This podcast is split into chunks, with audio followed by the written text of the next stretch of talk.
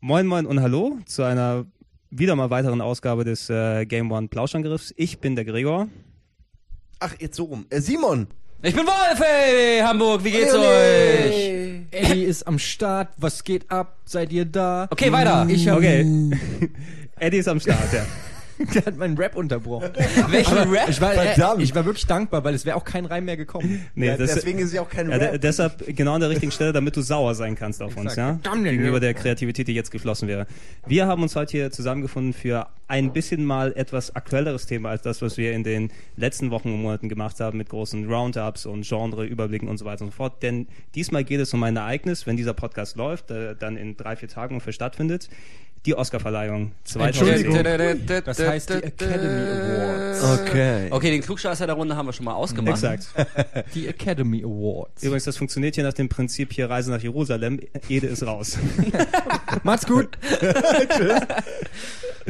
Exakt, okay. Die, die Verleihung der Academy Awards äh, 2010 oder besser gesagt Die für das Jahr. Na, Die wievielten sind es? es? Die wievielten sind es? Die 82. Wirklich? Ja, natürlich. Krass. Exakt. Ihr habt euch wohl nicht so, vorbereitet. Nein. Was? Es steht auch auf dem Zettel, der vor dir liegt. Äh, Tatsache. 82. Ja, stimmt. Es ist so lustig, dass es vor ihm ist und er sich wundert, woher wir es wissen. Ich hätte es aber natürlich auch so gewusst. Meine genau wie du, ja. Eddie. Genau, das meine ich. Ich will ja nicht mit abgelesenen Fakten glänzen, aber äh, bei Wolf dachte ich, der weiß es sicher. Ja, ich weiß sowas Exakt. auch. Natürlich. Vielleicht, vielleicht hätte es ja geholfen, wenn du das bei Wikipedia eingetragen hättest und wir das jetzt ablesen. Okay, Naja, nein, aber die genau- Oscars, normalerweise, äh, wenn ich kurz mal sagen darf, fand ich die immer eher so ein bisschen langweilig.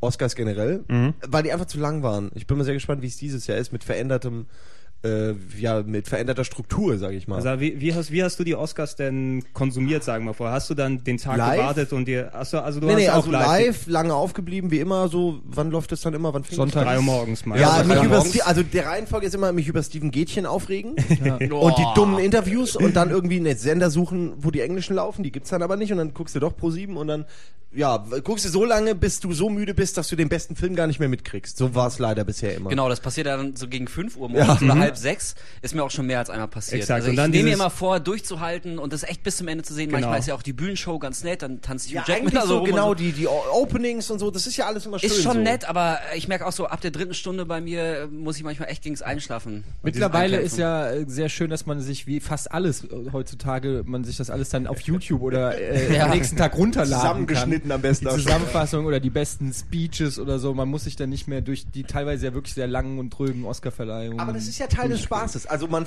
wenn dann was passiert wie Michael Moore, Shame on You, Mr. Bush, dann freut man sich ja auch. Ja. Ach, Ja. Ich war live dabei, cool, gleich mal twittern. Äh, Ja, obwohl, Wie ja, acht Millionen andere Leute. ich bin der Erste. Was ich gerade gesehen habe, ihr würdet es nicht Ich glauben. werde Die es nicht Oscars. glauben. Ja, ich kenne ich kenn's absolut. Ich versuche dann immer natürlich als als äh, passionierter Filme-Nerd und und äh, irgendwelche von Verleihungen, der, dass ich mir die Oscars möglichst live angucken kann. Die sind natürlich immer so toll gelegt, dass sie auf einen ja, Sonntag zu Montag dann in der Nacht stattfinden hierzulande. Also je nachdem, wenn man arbeitslos ist, geil.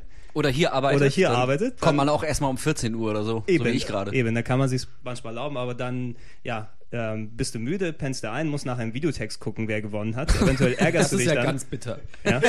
Videotext. Oh, scheiße. Dem, Wenn- dem was vor wenn- dem Internet genau, war. Wenn dann die Spannung da ist, wer gewinnt den besten Film, na, du pennst vorher ein und dann musst dir das irgendwie Andrea Kiewel dann sagen im Sat 1 Frühstücksfernsehen, Ja. ähm, das, was weiß ich, Forrest Gump gewonnen hat, keine Ahnung. also mal. Ist nominiert dieses Jahr. Ja, Aber- ganz genau, ganz Wer, genau. wer kommt hier rein? Wer kommt hier Oh rein? Hier Mann, will jetzt werden wir irgendwas, stört den Oscar-Podcast? Ja, das Ja. wir Was sitzen jetzt? gerade im geht jetzt momentan. Dü -dü. Okay, wir Dann- würden sagen, dann der unterhaltet Gregor euch- geht kurz Ich gehe weg. kurz raus und ihr unterhaltet euch kurz weiter von wegen ähm, Oscars. Ey, dann ich bleiben kann wir ja vielleicht mal ganz kurz, ähm, weil lustigerweise habe ich äh, zu diesem Thema gerade eine Kolumne auf der Westen geschrieben. Hast du es gerade ausgemacht? Oh, hier, G Gregor. Moment. Gregor! Ja, ich glaube, es ist noch an. Äh, äh, hier. Was ist denn hier? Mach mal. Äh, zur Erklärung. Ah, es läuft es noch. läuft. Wir Es waren weiter, nicht ciao. sicher, ob alles. Lass das Mikro So. und geh.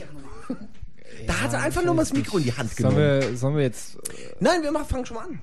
Oder nicht? Ja, ich meine, wollen wir nicht einfach normal anfangen? So, wir laufen ja erst auf sechs Minuten. Das war schon wieder totales Chaos, oder? Was meint Aber ihr? also ich würde lieber jetzt Schnitt machen dann und nachher einfach weiterreden. Ja, ich fand von den mir Anfang aus. an sich schön. Ja, von mir aus, von mir aus. Ja, nein. Also okay. so klar, man kann es immer besser machen, aber ich fand's okay. Ja, dann Ja, die Okay. Frage ist halt, was wir jetzt machen. Ja, ich kann gerne ein bisschen mal was zum Modus erklären, ähm, was vielleicht gar nicht so viele wissen, wie die Oscars gewählt werden oder so. Ähm, ich habe nämlich im Zuge meiner Kolumne darüber recherchiert und festgestellt, dass äh, die Golden Globes ja gemeinhin immer also auch als Indikator gelten für die Oscars. Dabei ähm, werden die ganz unterschiedlich gewählt. Und zwar bei den Golden Globes gibt es so eine ähm, Foreign Press Association, wie die heißt. Deshalb bedanken die sich immer, äh, thanks to the Hollywood Foreign Press. Und das sind, ähm, das ist so eine äh, ja, Versammlung an weltweiten Filmjournalisten. Und es ist wohl irgendwie krasser, da reinzukommen als zu den Special Forces oder so. Es gibt, glaube ich, weltweit irgendwie 60 oder 70 oder äh, Mitglieder. Und äh, du kannst auch nur reinkommen, wenn du von einem anderen Mitglied vorgeschlagen wirst. Und zwei Vetos reichen aus, so dass du überhaupt nicht genommen wirst. Und da werden zum Beispiel, dann sind irgendwelche pakistanischen Filmkritiker sind drinne, aber irgendwie renommierte Filmkritiker von der New York Times nicht oder so. Und die entscheiden dann halt, wer die Golden Globes gewinnt. Und bei den Oscars ist es so, da gibt es halt die Academy.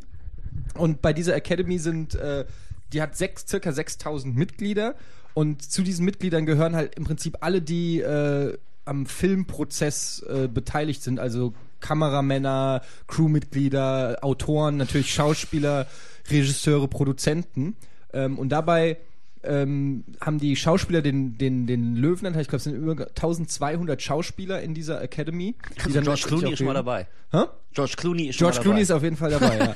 Und ähm, das Krasse ist, dass es wirklich eine demokratische Wahl ist, weil man regt sich ja immer auch so gern auf über, über, über ähm, ja, oh, Oscar wieder so ein Scheiß nominiert und so. Letztendlich ist das einfach der Filmgeschmack, oder was heißt der Filmgeschmack? Das ist letztendlich das, was Hollywood will und nicht, was irgendwie drei Studiobosse wollen. Ja, okay, so. das ist, da hast du recht, kann man damit auf jeden Fall aushebeln, das Argument. Aber irgendwie, dadurch, dass es die Branche selbst ist, die sich die Awards gibt, wie du ja gerade gesagt hast, so, ist das auch irgendwie trotzdem nicht repräsentativ für die Zuschauer, sag ich mal. Nee, für, für die, das stimmt. Die, die Leute, die Es es ist- sehen. Im Gegenteil sogar. Aber man das kann, muss es man ja kann auch nicht sogar sein. sagen, es kann, man, man weiß ja, Hollywood das, und die Stars und so, die sind ja immer auch auf irgendwelchen Trends und wollen immer irgendwas beweisen, so wie dann, wenn es dann um Klimaschutz geht, dann sind auf einmal irgendwelche Klimaschutzfilme Ja, ich angesagt. finde, oder so. kommen wir gleich zu, aber Hurt Locker ist für mich so ein Thema, was nur, weißt du, so, so, so, äh, Reden wir- aus politischen Gründen, sag ich mal, dann überhaupt nominiert Ja, wurde. auf jeden Fall merkst du halt so, dass, dass, dass, dass die Leute ganz klar auch, ähm, oder dass sie Trends quasi mit den Oscars formen wollen. Und ähm,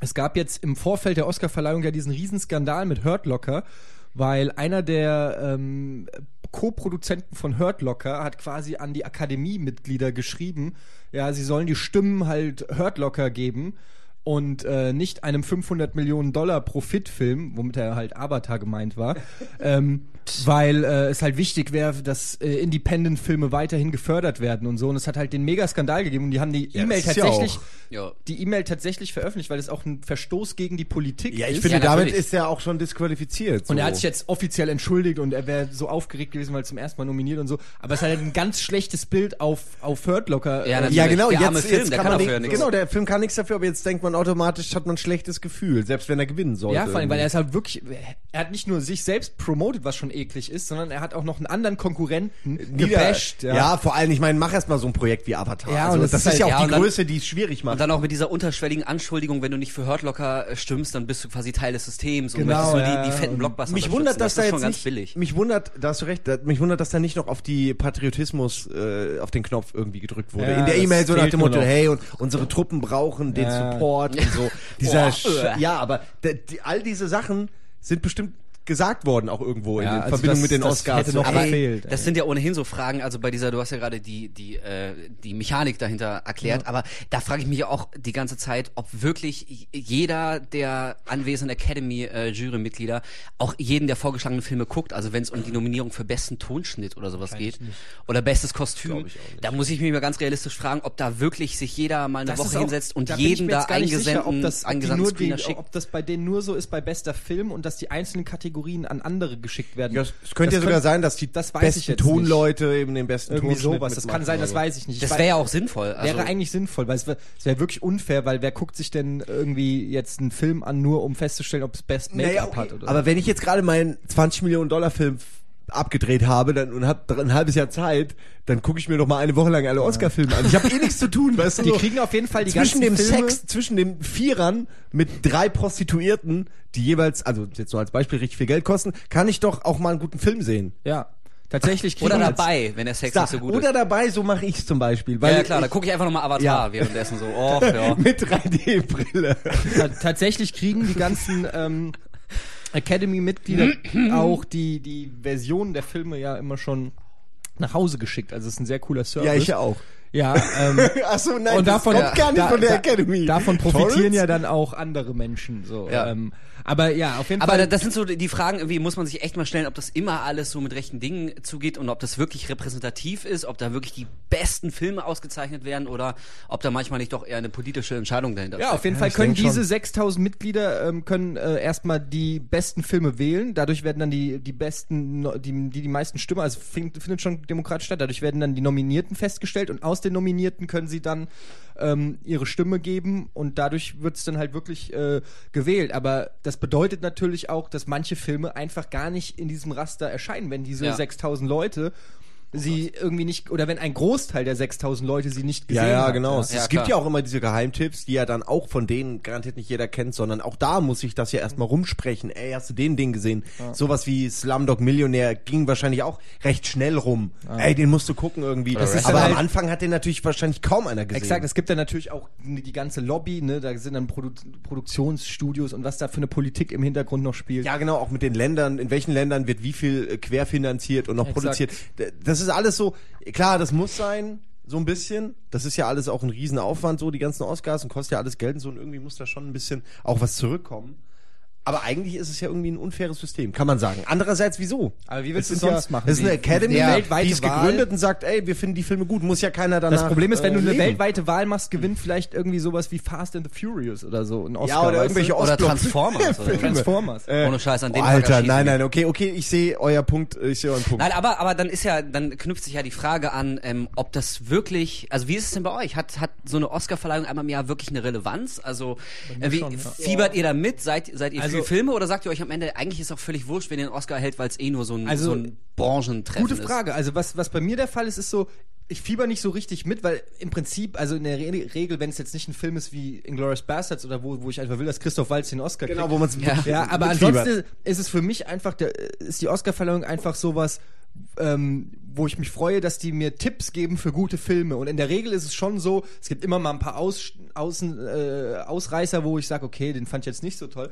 Aber in der Regel sind da schon immer Filme dabei, wo ich sage, ähm, geil, also äh, der war Oscar nominiert, hätte ich, wäre der nicht Oscar nominiert gewesen, hätte ich mir den wahrscheinlich nie irgendwie, wäre der nie in meinem Kopf Ja, aufgetaucht.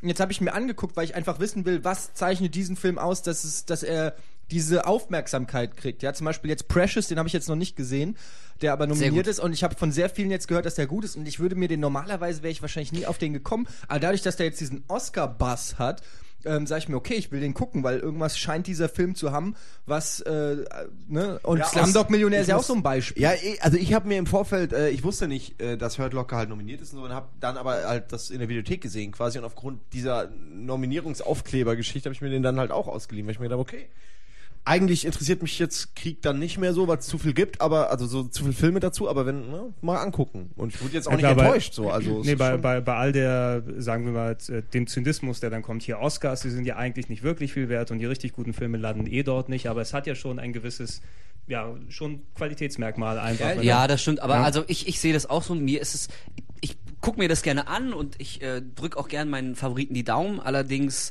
ist mir letztendlich dann irgendwie so ein Oscar-Gewinn auch relativ wurscht. Also äh, dafür geht meine Meinung zu oft zu weit irgendwie auseinander mit, mit der offiziellen Academy-Meinung. Also ich freue mich natürlich, wenn, wenn mein Favorit, ob es jetzt ein Schauspieler oder ein Filmregisseur ist, wenn er einen Oscar gewinnt, dann, dann freue ich mich sehr. Allerdings ist jetzt für mich auch ein Oscar-Gewinn auch nicht unbedingt wirklich ein entscheidendes äh, Qualitätsmerkmal. Also, Nee, meine, also man- die, die Filme, die ich gut finde, ähm, wenn die jetzt keinen Oscar gewinnen, bin ich ja trotzdem noch weiter Fan von. So wie andersrum, jemand, der einen Oscar gewinnt, ist in meinen Augen dann nicht auch automatisch dann beispielsweise wirklich der beste Film des Jahres. Also Nein, nein, das, das muss man immer.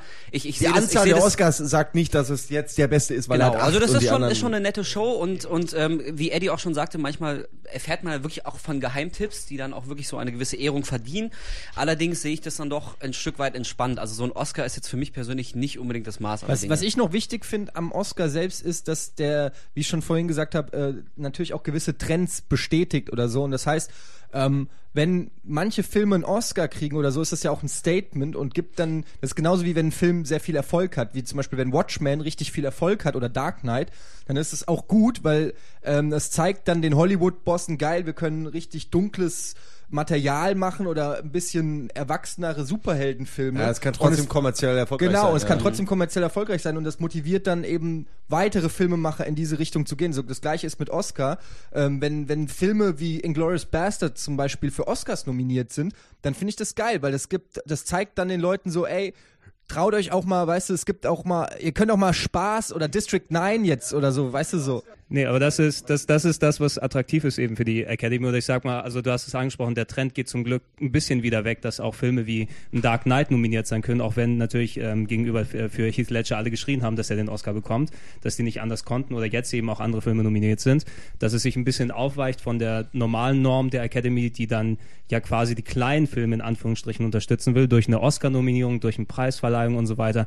Guck mal, wir in Hollywood machen ja auch hier äh, wirkliches ähm, gutes Kino und wir sind nicht nur der, der Action-Klump-Quatsch, dass sich das jetzt ein bisschen mehr vermischt, dass du Sachen hast ja- mit Anspruch, dass du Genau. sowas wie District 9 Und eben, das, ne? das ist aber auch nur möglich, weil dieses Jahr zum ersten Mal, glaube ich, seit den 40er Jahren oder so, da war das schon mal so, ähm, zehn Kandidaten äh, nominiert sind für Best, äh, Best Picture. Mhm. Ähm, das heißt, zehn Kandidaten für den besten Film. Das war ja, vorher waren es nur fünf und ich denke mal, so gerade so Filme wie zum Beispiel District 9 oder so, ähm, wären auf jeden Fall nicht nominiert gewesen, wenn es nur fünf Kandidaten Ja, gegeben und auch, hätte. exakt. Und auch sowas wie Up eigentlich, der, Ja. es, der es voll verdient hätte, aber da wurde ja extra die Kategorie dafür geschaffen, dass ähm, ich glaube. Ja, die animierten, ja. äh, Genau, ich glaube Up, also wenn man dem, dem schlauen Zettel hier trauen darf, ist auch erst der zweite Film, animierte Film, der überhaupt für einen Best Picture äh, Award nominiert Nach, ist. äh, Nach Nach, Heavy äh, Metal natürlich. Ja, genau, nach Heavy Metal Nee, und Beauty and the eventuell Beast. Beauty Heavy and the Metal Beast. war- Nein, das war ein Witz. Ich dachte das war der beste Zeichentrickfilm der Welt.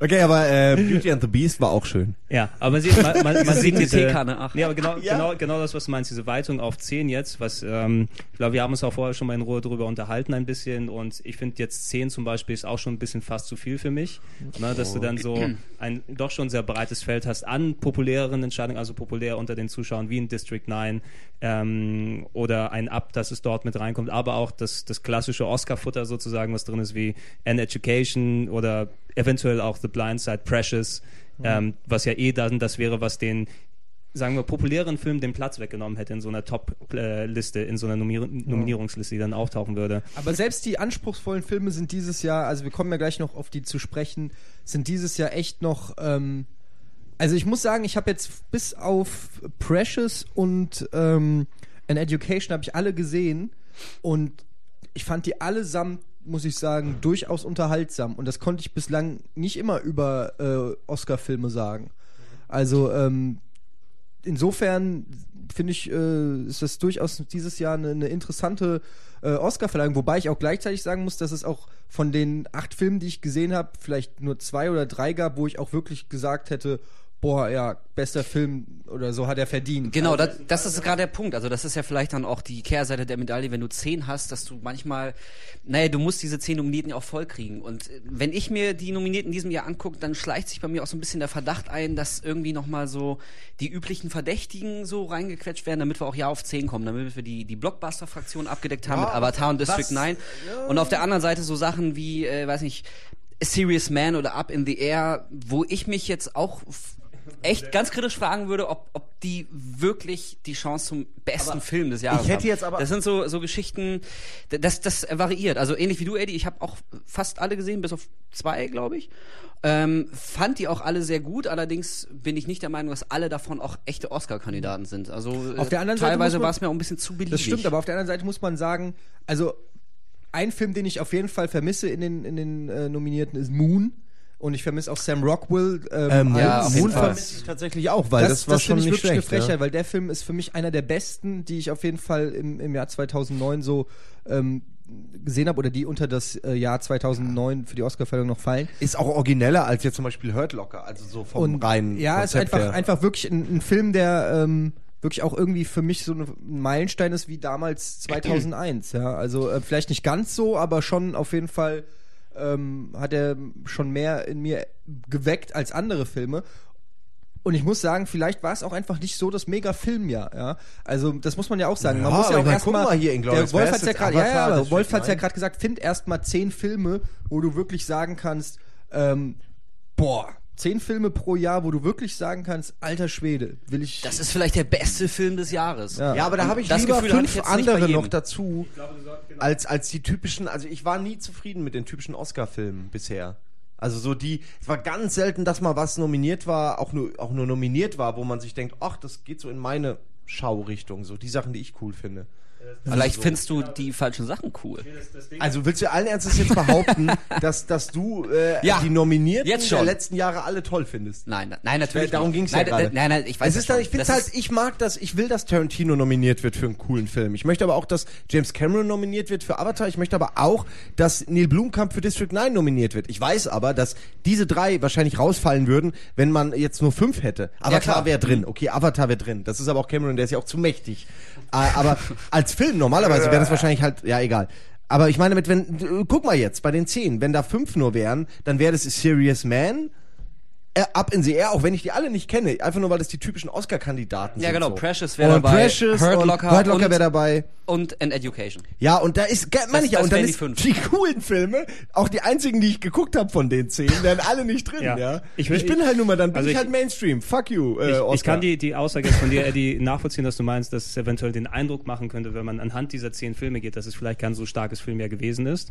Aber ich glaube, der Effekt ist einfach, wie du schon gerade so schön ausgeführt hast, Simon, wenn es fünf Filme gewesen wären, dann wären natürlich der Fokus anders gesetzt. Dann wäre es hier von der Academy gesehen, wir unterstützen jetzt diese Filme, das sind die kleineren Sachen, die wir in den Fokus schieben wollen die wir vielleicht nochmal einen kleinen Push geben wollen, dass die Geld einspielen, weil wir cool und artsy und sonst was drauf sind. Die Filme, die, die zehn, die zehn, die, die wir jetzt haben, ist ein Querschnitt einfach. Ne? Unter populären Sachen, sowas wie District 9, so gut der Film auch ist, das wäre eben nie im Leben dort reingekommen. Inglourious Bastards ist sowas, was auf der Kippe steht, was hätte reinkommen können, wenn die gut drauf gewesen wären. Das wäre ganz Film. interessant. Ich habe nämlich ja zu Beginn, da warst du gerade weg, Gregor, habe ich ja erklärt, wie ähm, die Nominierten zustande kommen, nämlich dass sie von den Academy-Mitgliedern demokratisch gewählt werden, einfach wirklich die Filme sind, die die meisten Stimmen gekriegt haben. Und da wäre in der Tat mal interessant zu sehen, ähm, die Auflistung, welche, welche Filme überhaupt alle genannt wurden, also weiß nicht, 500 Filme werden es wahrscheinlich sein oder so, und wie viele Stimmen welcher Film gekriegt hat. Vielleicht äh, echauffieren wir uns gerade und auf Platz 1 war Avatar, auf Platz 2 District 9, auf Platz 3 Inglourious Bastard. Man weiß es nicht, ja? Man weiß es nicht. Man ja, weiß darf man nicht. da eigentlich nur einen nominieren als eine Person? Oder, oder ich glaube, darf ich mir drei aussuchen? Ich glaube, du machst, du machst so viele, wie viele Plätze dann dort sind, schätze ich mal, oder? Nee, ich glaube, es ist. Das wäre halt, wenn ich Ich glaube, jedes Academy-Mitglied darf einen Film vorschlagen für Best Picture. Und dann, klar, und, da, dann und dadurch, ja wird, bei, ja, klar. und dadurch werden dann die Nominierten. Gibt's, ich wette, das ist unter Verschluss, aber die Zahlen würden mich auch mal interessieren, so die genauen, wer was. Ich glaube, die werden nie veröffentlicht. Nee, ich glaube auch nicht, aber es wäre schon interessant, das recht, ja, ja. das stimmt. Wahrscheinlich hätte ab, äh, ab in die Air einfach nur so acht was ist halt, was, das waren dafür halt 5000 Leute für Avatar. Und der Rest verteilt Aber sich das dann. würde dann wieder keiner zugeben. Ja, man, nee, da, man darf ja nicht, man darf ja nicht für Avatar sein. Nee, die, die, Zahlen sind, aber auch, die Zahlen sind aber auch mehr unter Verschluss als die Filme selber, weil so oft wie die dann im Internet landen. Lass uns dann doch mal über die einzelnen Filme genau, an sich reden. Genau. Genug geschwafelt. Exakt. Gregor. Ja. ähm, ich war, war eben nicht da. Ich, genau, ich muss noch mal ein bisschen was, was reinschmeißen, sonst kann ja nicht Gregor los sein. Das geht nicht. Boah, die was Gefahr für ein Ego. sehe ich nicht. Ähm, nein. Ähm, ja, genau, genau. Ich, Ah, egal. Was genau, deshalb, deshalb äh, lass uns äh, gleich reinstarten. Also ich hätte fast schon gesagt, wir machen es alphabetisch, so wie es hier ähm, schon aufgelistet ist von den äh, von den Filmen her. Aber ich würde sagen, lass uns vorne dran erstmal, ich würde fast schon sagen, die beiden Filme nehmen, über die wir hier in der Gruppe am wenigsten geschaut haben. Und okay, aber lass uns vielleicht erstmal für den Zuhörer erstmal einmal vorlesen. Wir haben jetzt noch gar nicht genau. einmal eine komplette Übersicht gegeben, welche Filme es überhaupt sind. Wir reden nämlich erstmal über die zehn Filme, die nominiert sind für Best Picture. Wir wollen später auch noch ein bisschen über die äh, wichtigsten anderen Kategorien reden, ne? Ja, genau das. Also erstmal, wie, genau, wir werden, ein, also ich lese das gleich nochmal vor, die, die, die Auflistung und dann gehen wir genau. in jede Filme einzeln mal kurz rein, je nachdem ja. kürzer oder länger, je nachdem, was wir Die Filme stehen doch bestimmt auch im Artikel dazu. Exakt, ja, Copy und Paste. Äh, ich meine, wertvoll reingeschrieben. Ähm, und danach werden wir uns äh, genau nochmal unterhalten über die wichtigsten Kategorien wie bester Tonschnitt und Kostüme. Äh, nein, nein, über, über die, die, die Schauspieler-Awards, was wir dann dementsprechend für Tipps haben oder Vorstellungen und so weiter und was wir uns am ehesten wünschen würden. Ähm, ich mache mal jetzt die, die Auflistung. In der Liste bitte schön. Unter, bitte sehr, Trommelwirbel. Super. also, äh, einer von zehn oder der erste, der hier nominiert ist in der alphabetischen Auflistung natürlich Avatar, James Cameron, yeah. Schlimmfilm Weltraum, ist klar. Ähm, The Blind Side ist nominiert, ein ähm, Football-Drama mit Sandra Bullock um einen unterprivilegierten ähm, schwarzen Ex-Schüler, der, der sich verletzt nee. und dann übernimmt Sandra Bullock ihre Rolle im Footballspiel und sie gewinnen.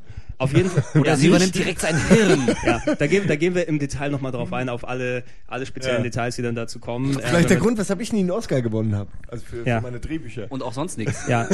auch, nur, auch nominiert ähm, District 9. Yeah. Der, der, Film, ja. der Film, der gekommen ist, weil ähm, niemand den Halo-Film finanzieren ja. wollte. Äh, Werde ich nachher eine halbe Stunde drüber reden. Hier nicht jetzt. Oh Gott. Ja. oh Gott. Machen wir als letztes, weil dann können wir gehen. Exakt, wahrscheinlich. da können wir einfach liegen lassen. Du, du machst einfach auf Stopp, wenn du fertig bist, ja? Das von euch Schwalleiern. Ich, ich fasse mich kurz. Ja. Okay. Ähm, auch mit dabei An Education. Ähm, ja. Und äh, der große Film von der Ex-Frau von James Cameron, The Hurt Locker. Echt? Ist um, die Ex-Frau von James ja, Cameron? Ja, klar. Catherine Bigelow. Die Bigelow. Genau. Catherine Bigelow, Ex-Frau von James Cameron, gefährliche Brandung. Ja, ja. hat wahrscheinlich mit Strange Scheidungsgeld direkt Strange Film Days. finanziert. Und er hat ihr noch gesagt, dass sie diesen Film machen soll. Er hat nämlich das Skript gelesen, hat, sie war sich nicht ganz sicher, ob sie das echt machen Nach soll. Und er hat es gelesen und gesagt, Alter, mach. sicher einen Oscar. Ja, genau. Und jetzt ärgert er sich. Nein, ja, also, ich, ich glaube, da, glaub, da steht da drüber mittlerweile. Der ist einfach der König der Welt. Ey. Was soll jetzt noch dran kratzen? Ich will den, ich will den, ich würde ihn trotzdem haben wollen, den ich verdammten glaub, Oscar. James Cameron ist wirklich der einzige Mann in Hollywood, der wirklich einen Geldspeicher wie Dagobert hat, wo er einfach ja. reinspringt und so eine kleine Titanic noch da oben. Der hat sogar einen Speicher mit Oscars, glaube ich. Oder? Also, ja, genau, daraus, Bad. und die lässt er dann zu kleinen Münzen einschmelzen, damit er in seinem eigenen Geldtresor baden kann. Ist wahrscheinlich auch mit dabei. Ähm, ein Film, über den wir uns schon in aller Ausführlichkeit unterhalten haben, Inglourious Bastards, Quentin Tarantino. Ähm, mit dabei Precious, der, äh, ich glaube, auch äh, in die Kerbe ein bisschen schlägt wie The Blind Side, jetzt nicht um Sportler, sondern eine unterprivilegierte schwarze Teenager-Schwangerschaftsgeschichte. Ähm, ja, produziert von Neue Oprah. Genre. Ist oh, ja, äh, ja basiert auf dem Buch Push, das keiner hier gelesen hat. Das ne? keiner hier gelesen hat und auch, ähm, ich glaube auch keiner, der dort den Film nominiert hat, gelesen hat. Das ist aber eine Unterstellung jetzt. Ja, ja finde ich jetzt mal. auch. Äh, mit, mit dabei die äh, Coen Brothers Konzessionsentscheidung, äh, A Serious Man. Äh, keine Wertung über den Film, ich habe ihn nicht gesehen, aber ist klar, dass er mit dabei ist. Ähm, Auch unter den. auch immer dabei, oder? Eigentlich ja. ja, ja. Auch unter den besten zehn ab, also oben, oben. auf ja. Deutsch, oben. Also super übersetzt. Oben der Pixar, äh, der Pixar-Film und für viele ja auch mit einer der besten. Ja. Kommen wir dann auch dann dazu. Mhm. Und ähm, George Clooney ähm, George. als George? George, ja. Der, der, der, der Clooney George. Der Clooney George. Der Clooney George mit äh, Up in the Air als ähm, jetsettender ähm, Mann, der Leute feuert, sozusagen. Ja, oder? Fast du, du, kannst, du kannst das immer so genial in nur wenige Wörter verpacken. Ja, Jetsetner Mann, der Leute feuert. Du bist doch, du George Clooney in der Rolle seines Lebens. Der Gregor ist doch die Susi aus Herzblatt, oder? Ja, genau. Du fasst das alles nochmal zusammen. Ne? Exakt. Und nachher kommt der Helikopter und holt euch alle ab fürs Wochenende. So, Simon. Wen möchtest du jetzt mit einem Herzblatt-Hubschrauber beglücken? Ja, den Wolf. Das, Mm, Exakt, genau, der Tarantino-Thriller liebt und dich morgens gerne mal mit einem Kaffee weckt. Ja, genau. Ja. Also auf, Sau! Kaffee ins Gesicht. ah!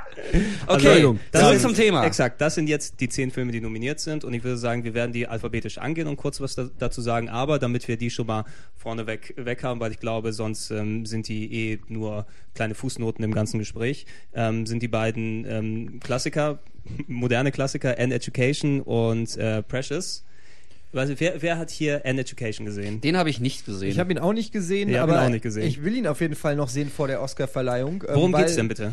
also so ganz tief äh, kann ich es nicht sagen. Ich weiß, es geht um, es ist quasi ein Coming-of-Age-Film, der in den äh, 60er Jahren spielt und ähm, soll, ja, es geht diesmal um, äh, glaube ich, eine junge Frau, die halt irgendwie erwachsen wird in den 60er Jahren Oh. und ähm, soll aber sehr sehr nett und unterhaltsam auch also soll nicht so Och, das ist schwer ja schön. Auch soll mal ein gar- netter Film in soll nicht gar nicht soll gar nicht so schwerfällig sein äh, wie es sich irgendwie auf den ersten Blick anhört oder so. Aber äh, das ist wirklich auch der Film über den ich am wenigsten informiert bin.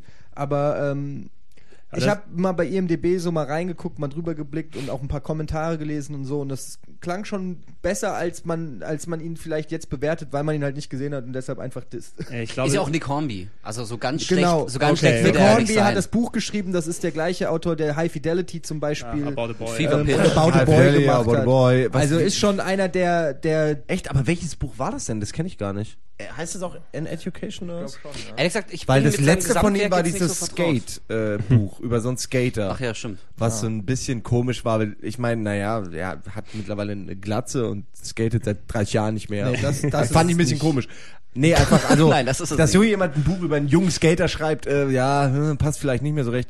Aber gut. Aber Aber, generell generell kann man, hätte mich ich, jetzt sagen- interessiert, weil ich Nick Hornby eigentlich alles Ja, gelesen habe. generell kann man sagen, dass Nick Hornby durchaus für unterhaltsame ähm, so Ja, Popliteratur so Popliteratur vielleicht, steht. ja. Also ich glaube nicht, dass das so schwerfällig ist. So. Das wäre dann, das wäre dann auch wirklich so ein Film gewesen, über den du aufmerksam wirst, wenn du dir die Oscars angeguckt hast oder eventuell, wenn der dort vorgestellt wurde, oh, der klingt ja ganz cool, den Genau. habe ich gar nicht gewusst, kann ich mir vielleicht jetzt noch mal geben.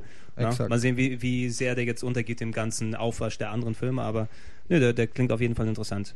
Ähm, Hat keiner gesehen. hat keiner gesehen, aber Klingt aber total ja, interessant. Klingt total interessant, ja. Ja, man Wir- kann ja auch nicht alles sehen. Nee, Wir jetzt- wir werden Eben, das wir- vorher auf jeden Fall noch schauen. wir haben noch einen anderen Job leider. Ähm, auch der, dafür alles gespielt. Genau, äh, exakt, ja. Nur keine Zeit für Heavy Rain gehabt bisher. Precious, wie schon gesagt, ein, ein ganz großes äh, Drama basierend auf einem, auf einem Buch, auf der Push von Sapphire. Ich glaube, ist Sapphire nicht irgendwie.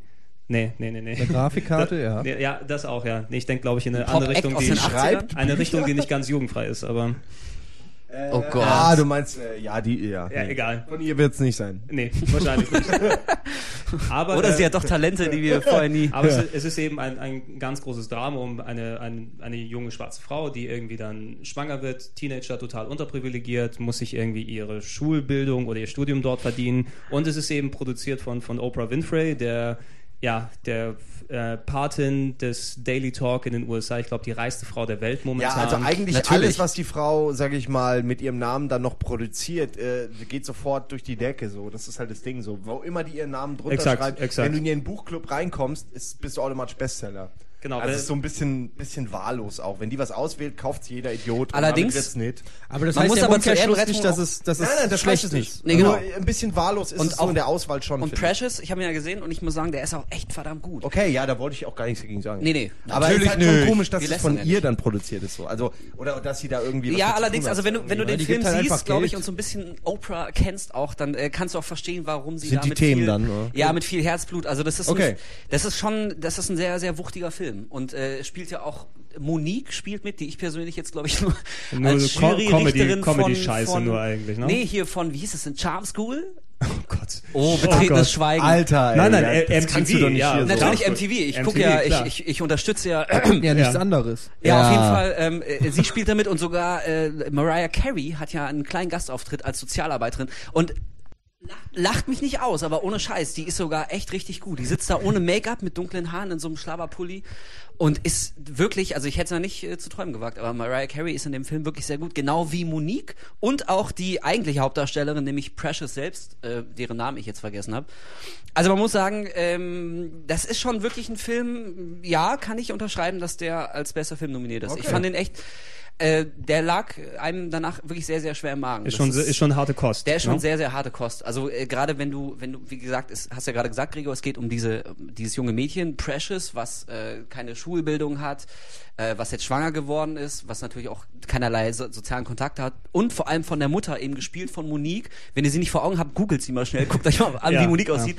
Und ihre Mutter, nämlich gespielt von Monique, ist halt auch so eine extrem ultra aggressive, nur rumprügelnde Super-Asi-Mutter. Also beschimpft ihre Tochter aufs Übelste als Bitch und mit jedem Schimpfwort, was dir einfällt. verprügelt sie heftig. Also da ist, ähm, ist jetzt alles andere als ein, als ein Happy Home da zu Hause. Also, also ich muss sagen, Precious war schon, ähm, hat mich sehr beeindruckt. Von daher kann ich nachvollziehen, den hätte ich, glaube ich, auch auf die Liste gesetzt. Anders als so mancher Film, über den wir vielleicht gleich noch reden, aber der hätte es echt verdient. Ja. Guter Film. Kann ich nur empfehlen. Bitte angucken. Okay, kommen wir doch gleich zum Weiter! Coen-Brüder. Ja, aber äh, A Serious Man. ah, ja. So ein Zufall. ja, fängt ja auch mit A an. Okay, Als- nein, ähm, bitte, wer, wer hat ihn schon geschaut? ich habe ihn geschaut. Ich habe ihn auch geguckt. Okay. Okay, also zu Serious Man, ähm, das ist der neue Film von den Coen Brothers, die uns äh, letztes Jahr beglückt haben mit äh, Burn After Reading und davor Oscar-mäßig auch abgeräumt haben mit äh, No Country for Old Men. Und ähm, ja, A Serious Man ist meiner Meinung auch nach mit äh, Man Who Wasn't There, ist auch von denen. Ja, das stimmt. Mhm. Ja. Ist auch schon nominiert. Und ähm, ja, A Serious Man ist eigentlich so ein typischer Coen Brothers Film. Das äh, ist so, man, man kann ihn eigentlich sch schwer in irgendeine Kategorie einordnen. Es ist ein bisschen Komödie, ein bisschen Drama, aber so recht, eigentlich recht leichtfüßig. Es ist ähm, aber auch so ein Film, wo man ständig diese What the fuck Momente von den Coen Brothers halt hat, irgendwie so denkt so, okay, was Hey, wo, Er ist wo, ein bisschen worum, verschroben. Worum geht's überhaupt? Es eigentlich, geht, ja? also, Ja. es geht um, ähm, um einen, einen Typen, einen Vater. Es ist eigentlich ein Film über, über das Judentum, wenn man so will. Es, ist, es spielt in einer jüdischen, äh, eine jüdische Familie. Er ist der Vater dieser jüdischen Familie und ist eigentlich ähm, ein, ein sehr rechtschaffender Mann. Er kümmert sich um seine Familie, um seine Kinder und eigentlich sind aber um ihn rum alle scheiße zu ihm. Und äh, er wird betrogen und verlassen von seiner Frau und sein, äh, seine Kinder sind alle Arschlöcher und irgendwie ist halt alles. Und er, er versucht aber trotzdem immer das zu machen, was eigentlich die Gesellschaft und seine Religion und so weiter von ihm verlangt und fliegt damit eigentlich nur auf die Fresse. Und ähm, im Prinzip ist das ist der Film so eine, eine ja nichts anderes als diese Hiob-Geschichte nochmal neu aufgeschrieben, dass er getestet wird quasi. Ja, ja, Wie viel Scheiße kannst du ähm, ertragen, bis du irgendwann von deinem Weg abkommst? Das ist so die Idee, die so dahinter steckt und es ist schwer, ich will jetzt auch nicht zu viel von dem, Ja, man dem sollte Film verraten, aber ähm, also der Film ist meiner Meinung nach richtig gut. Mir hat er, mir hat er sehr gut gefallen. Allerdings wird der Film äh, es sehr schwer haben, irgendwie eine, also eine breite Masse zu finden, noch mehr als andere Coen Brothers Filme. Es fängt schon an mit der sehr jüdischen Thematik über das Judentum. Wer, wer sich da nicht so wirklich auskennt, ähm, mit den Begrifflichkeiten und äh, Kleinigkeiten, der, der wird schon teilweise schwer haben, da connecten zu können, die Eigenheiten dieser Religion. Man kann es zwar auch auf andere Religionen übertragen, diese äh, Treue zur Religion und so weiter, aber ähm, da sind schon sehr viele Ans Anspielungen so auf das Judentum und so. Das wird schon sehr schwierig sein. Und es, es ist auch, es gibt wenig wirkliche Lacher oder so. Ist, Der Film ist eigentlich eher so, ein- man guckt ihn so mit einem Lächeln und entweder man versteht ihn und dann ist man auch zufrieden oder man versteht ihn nicht und dann hat man sich wahrscheinlich anderthalb Stunden gelangweilt. Aber Wolf sagt auch Wobei das, das ist dann wahrscheinlich eher so ein bittersüßes Lächeln, weil wie du schon gesagt hast, irgendwie widerfahren ja da mehrere Schicksalsschläge und er probiert ja bis zum Ende aber trotzdem aufrecht zu bleiben, immer nach den Regeln zu spielen und sich eben nicht so wie ein Arschloch zu verhalten wie seine ganze Umgebung. Deswegen sind auch die, die potenziell komischen Situationen sind ja auch so ein bisschen bitter. Das ist alles so, so bittersüß, lakonisch, möchte ich es mal sagen. Ähm, also ich habe ihn auch geguckt, ich fand ihn auch recht gut, alles andere als langweilig, auch geil gespielt. Und was du sagst, äh, diese ganzen Anspielungen aufs Judentum, also die, die Bedeutung jeder einzelnen kleinen Insider-Szene habe ich jetzt auch nicht verstanden. Also wenn, wenn er drum kämpft, mit einem ganz speziellen Rabbi zu reden, weil er da quasi der, der, äh, das Oberhaupt ist, dann ähm, kann ich persönlich jetzt nicht nachvollziehen, warum ihm das so wichtig ist, weil ich Exakt. einfach nicht dieser Glaubensrichtung angehöre und also auch wenn man es auf andere Religionen ist übertragen halt, kann, aber das ist halt zum Beispiel so eine Eigenart ähm, des Judentums ist halt, ähm, dass es tatsächlich, es gibt halt Rabbis, die, die haben halt was drauf und es gibt halt Rabbis, ähm, die haben halt nichts drauf. Und das ist in, der, in, den, in den jüdischen Gemeinden, weiß man genau, welcher Rabbi irgendwie was drauf hat, welcher nicht. Meistens sind es die Älteren. Ja. Und der Rabbi ist immer, ist ja nicht nur wie ein Pfarrer oder so, sondern er ist auch so eine, so eine Mischung noch schon so fast wie ein Vater. Also was er dann sagt, hat dann in der Gemeinde auch Gewicht und so. ja auf jeden Fall. Und ähm, er geht dann zu verschiedenen Rabbis und hat da einmal diesen jungen Rabbi, der das totale Honk ist und so. Ja, also das sind halt eben, was du meinst, das sind so Kleinigkeiten, die dann halt nicht connecten, glaube ich. Genau, ich, das muss man dann einfach mal so, äh, so respektieren innerhalb Ja. der Story, dass es für ihn so wichtig ist, auch wenn man keinen Ja, gut, persönlichen das- Bezug hat. Also ich kenne den Film natürlich jetzt nicht, aber äh, ich sag mal so, also die, Das ist dieser ganze jüdische Glauben ist ja für für Hollywood, sage ich mal, eine ganz andere Bedeutung als für uns jetzt so in Ja. von der reinen, also von der prozentualen Verteilung, sage ich mal, des Glaubens in in Hollywood und, und in normalen Fall, Ländern ja. ist es ja ein völliger Ja, Unterschied. vor allen Dingen so. sind die Coen Brothers ja selbst auch Juden und das und der Film spielt ja, glaube ich, auch in den 60er Jahren so. Ich, in so einer, ja, Ende 60er, Anfang 70er. Genau. Das wird nie ganz, äh, ganz genau aber irgendwie so erklärt. von den Autos und so wie und wie die gekleidet sind, kann man, glaube ich, das so auf 60er Jahre, 70er vielleicht auch noch, ähm, ne, ich glaube eher 60er ähm, äh, datieren und das ist natürlich dann auch deutlich, weil das ist quasi das Alter äh, oder damit ist natürlich auch so ein bisschen leicht autobiografisch, weil die Coen Brothers auch auf dem Land groß geworden sind in der jüdischen Gemeinde und etwa in dem Zeitraum oder in, in der Zeit, in dem der Film spielt. Das heißt, es ist natürlich auch so ein bisschen reflektieren sie da ihr eigenes Leben so ein bisschen mit. Äh, was, was ich ganz kurz bevor wir wieder anfangen, äh, wollte ich noch eins sagen. Also, das war einer der Filme, die ich schon vor einer ganzen Weile unbedingt sehen wollte, weil mir der Trailer einfach so gefallen hat. Das ist ein sehr, der war so genauso wie du jetzt den Film beschrieben hast, so ein bisschen Cone-mäßig, aber auch sperrig und irgendwie auch verstörend so. Und das, Ja, aber das fand ich geil. Der. Trailer ist schon wirklich sehr, ja sehr nett. Also Coen den sollte Brothers. man sich mal angucken. Ja. Ich mag Coen Brothers. Ich mag, mochte auch den du jetzt nicht so mochtest, The Man Who Wasn't There. Auch wenn ich jetzt der Meinung bin, der hat wirklich keine Oscar-Nominierung verdient, auch wenn er sie 2001 bekommen hat. Aber den mochte ich auch. Das ist so eine, ja, das ist so eine lakonisch traurig traurige Stimmung, die aber doch irgendwie auch so ein bisschen einem Schmunzeln entlockt. Also so, ich mag, ich mag die Coens für ihre Filme einfach. Ey, so. also ich mag sie auch und die haben echt ein paar absolut großartige Filme schon gebracht. Allerdings, also für mich ist A Serious Man so ein Paradebeispiel vom Film, den ich gefühlt irgendwie schon zehnmal gesehen habe und bei dem ich das Gefühl habe, also den, sowas gibt's auch alle paar Jahre wieder. Also das ist völlig in Ordnung. Der ist, ich habe mich überhaupt nicht geärgert, ihn anzugucken. Allerdings hatte ich jetzt nicht so das Gefühl, dass da womöglich der wirklich beste Film des Jahres Ja, äh, ähm, gerade zu sehen war. Also äh, wir kommen ja auch noch drauf zu sprechen, aber ähm, da gibt es in dieser Auswahl in diesem Jahr gibt's Filme, denen ich das einfach eher gönnen würde als ein Film wie Serious Man.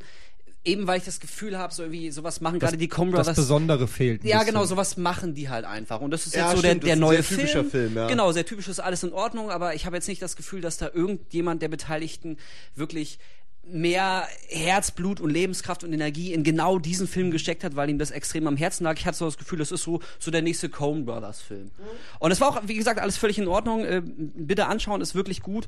Allerdings, wir reden ja äh, über die äh, Oscar-nominierten Filme dieses Jahr und da würde ich den jetzt nicht auf dem Treppchen sehen wollen. Dafür ist er mir ich, ein bisschen zu das kann man, das kann man, glaube ich, durchaus so unterstreichen. Und ähm, ist, wie gesagt, ein Film, der ist gut, keine Frage, darum geht's ja gar nicht, ob der gut ist oder nicht. Aber ähm, ich denke, denk, er wird auch zu Recht nicht den Oscar für den besten Film gewinnen, aber hat jetzt ein bisschen Aufmerksamkeit gekriegt, das ist auch okay. Und ähm, ansonsten. Ich meine, es ist, Ja. ist dadurch eben, dass der, der Cohen-Name dort äh, da dran hängt, ist es eben auch ähm, keiner, der so wirklich heraussticht ähm, aus dieser Liste. Warum ist der denn jetzt dort dran? Nee, nee, es sind ja die Coen Brothers. Die haben ja schon mal gewonnen und die machen Also, ja. was mir tatsächlich an dem Film wirklich gut gefallen hat, das muss ich an der Stelle nochmal ausarbeiten, ist, dass es so ein Film ist, wo man sich danach wirklich nochmal Gedanken macht. Also mir ging es so, ich habe dann viel dazu gelesen und so, weil da kann man viel interpretieren wie so ein Buch, was man vielleicht beim ersten Mal noch nicht ganz versteht, aber man weiß, da steckt mehr hinter, als du auf den ersten Blick irgendwie wahrnimmst. Und du musst erstmal die Symbole und die Sachen und alles. Allein der Film fängt ja an mit einer Eröffnungsszene, die man erstmal überhaupt gar nicht rafft und auch nicht einordnen kann und die auch im Prinzip nicht aufgeklärt wird. Und du musst dann halt selber, ich habe dann selber Nachforschung angestellt, um diese Szene zu verstehen. Und je mehr ich drüber gelesen habe und so, desto mehr Sinn hat es gegeben und ich habe verstanden, warum sie das als, warum sie das eingebaut haben. Und das fand ich dann geil. Dann musste ich so ein bisschen lächeln, dachten, ja, ja, die sind schon nicht doof, die Coen Brothers, die denken sich schon bei den Sachen was, genauso wie ein David Lynch oder so, weißt du.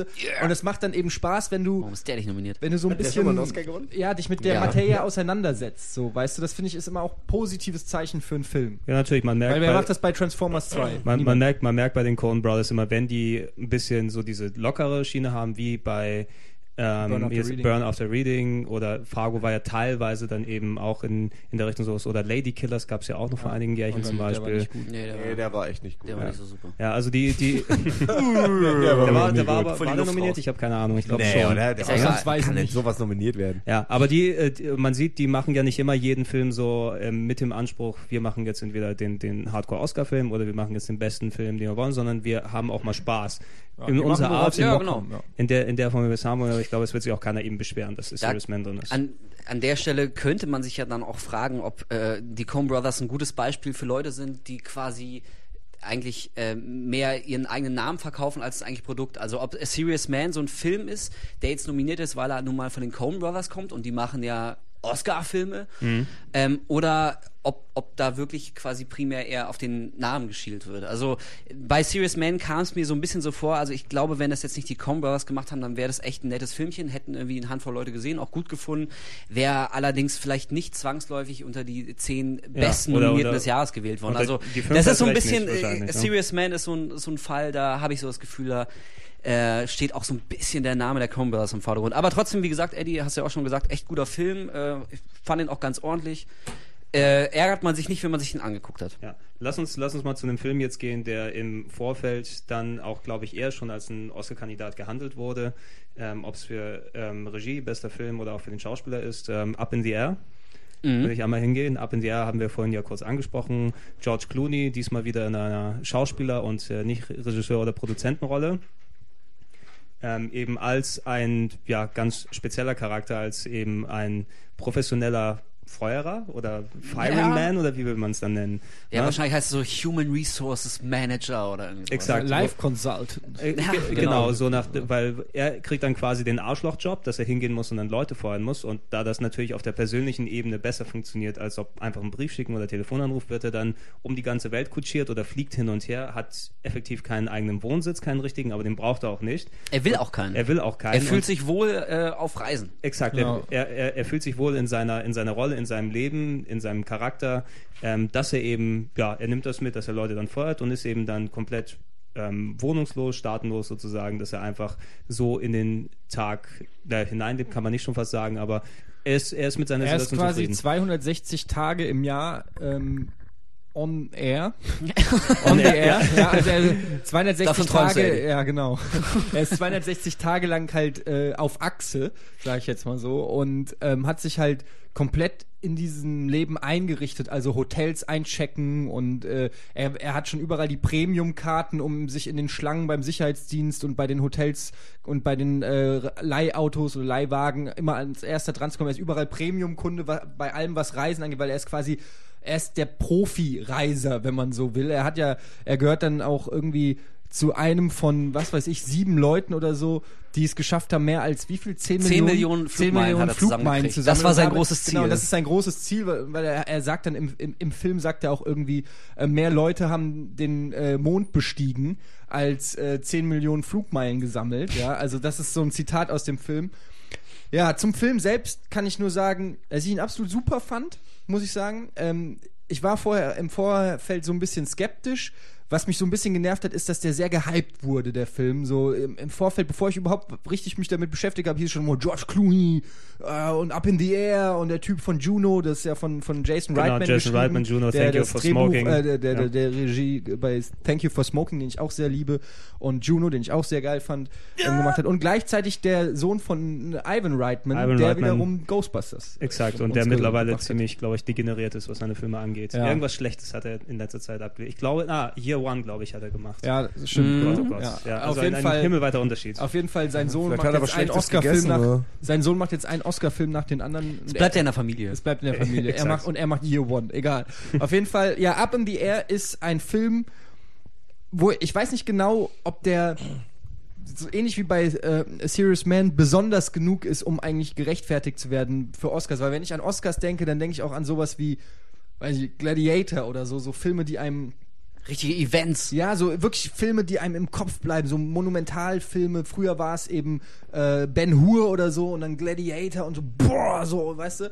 Braveheart kommt, äh, kommt einem im Kopf oder so. Und, und Up in the Air ist einfach ein wirklich cooler Film, eine schöne Tragikkomödie irgendwie mit tollen Schauspielern, einer sympathischen Story und es ist eigentlich, ist der Fehler frei, aber er ist auch er ist einfach, also ich weiß nicht, er ist einfach auch nichts so Besonderes. Es ist einfach ein schöner Film, aber auch nicht mehr. Und ich weiß nicht, ob, ob man ihm das äh, ja, vorwerfen kann oder, oder nicht, oder ob das vielleicht sogar schon ausreicht. Bei den Oscars habe ich dann halt, wie gesagt, schon immer so ein paar andere Maßstäbe. Mhm. Ähm, ich weiß nicht, ob ich in zehn Jahren noch von Up in the Air reden werde, so, weißt ja. du, aber ich habe mir neulich die Blu-ray von Gladiator gekauft. Das ist einfach das, was ich meine damit. Mhm. Ansonsten habe ich an dem Film überhaupt nichts auszusetzen. Ich finde ihn sehr schön.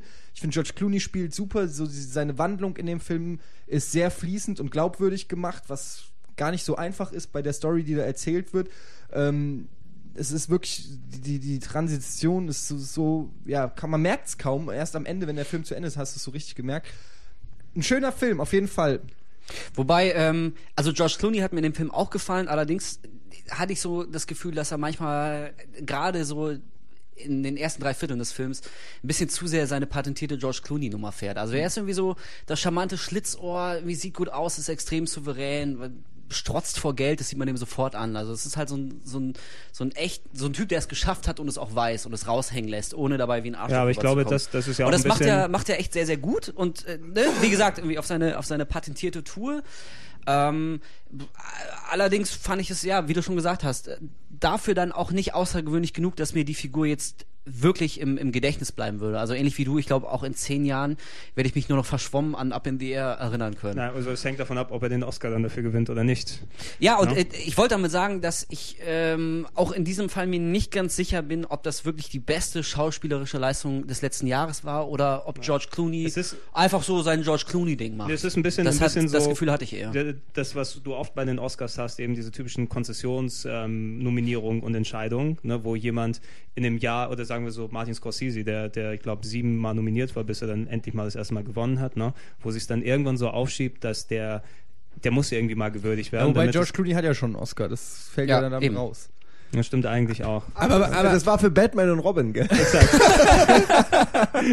genau. Nee, aber ja. was, ich, was ich noch sagen wollte zu dem, was der Wolf gesagt hat, ist, ich kann das schon so ein bisschen nachvollziehen. Also zum einen gab es dieses Jahr nicht wirklich viele krasse männliche Hauptrollen so, meiner Meinung nach. Ähm, also die beste wäre Sam Rockwell gewesen in Moon und mhm. der ist mhm. nicht nominiert.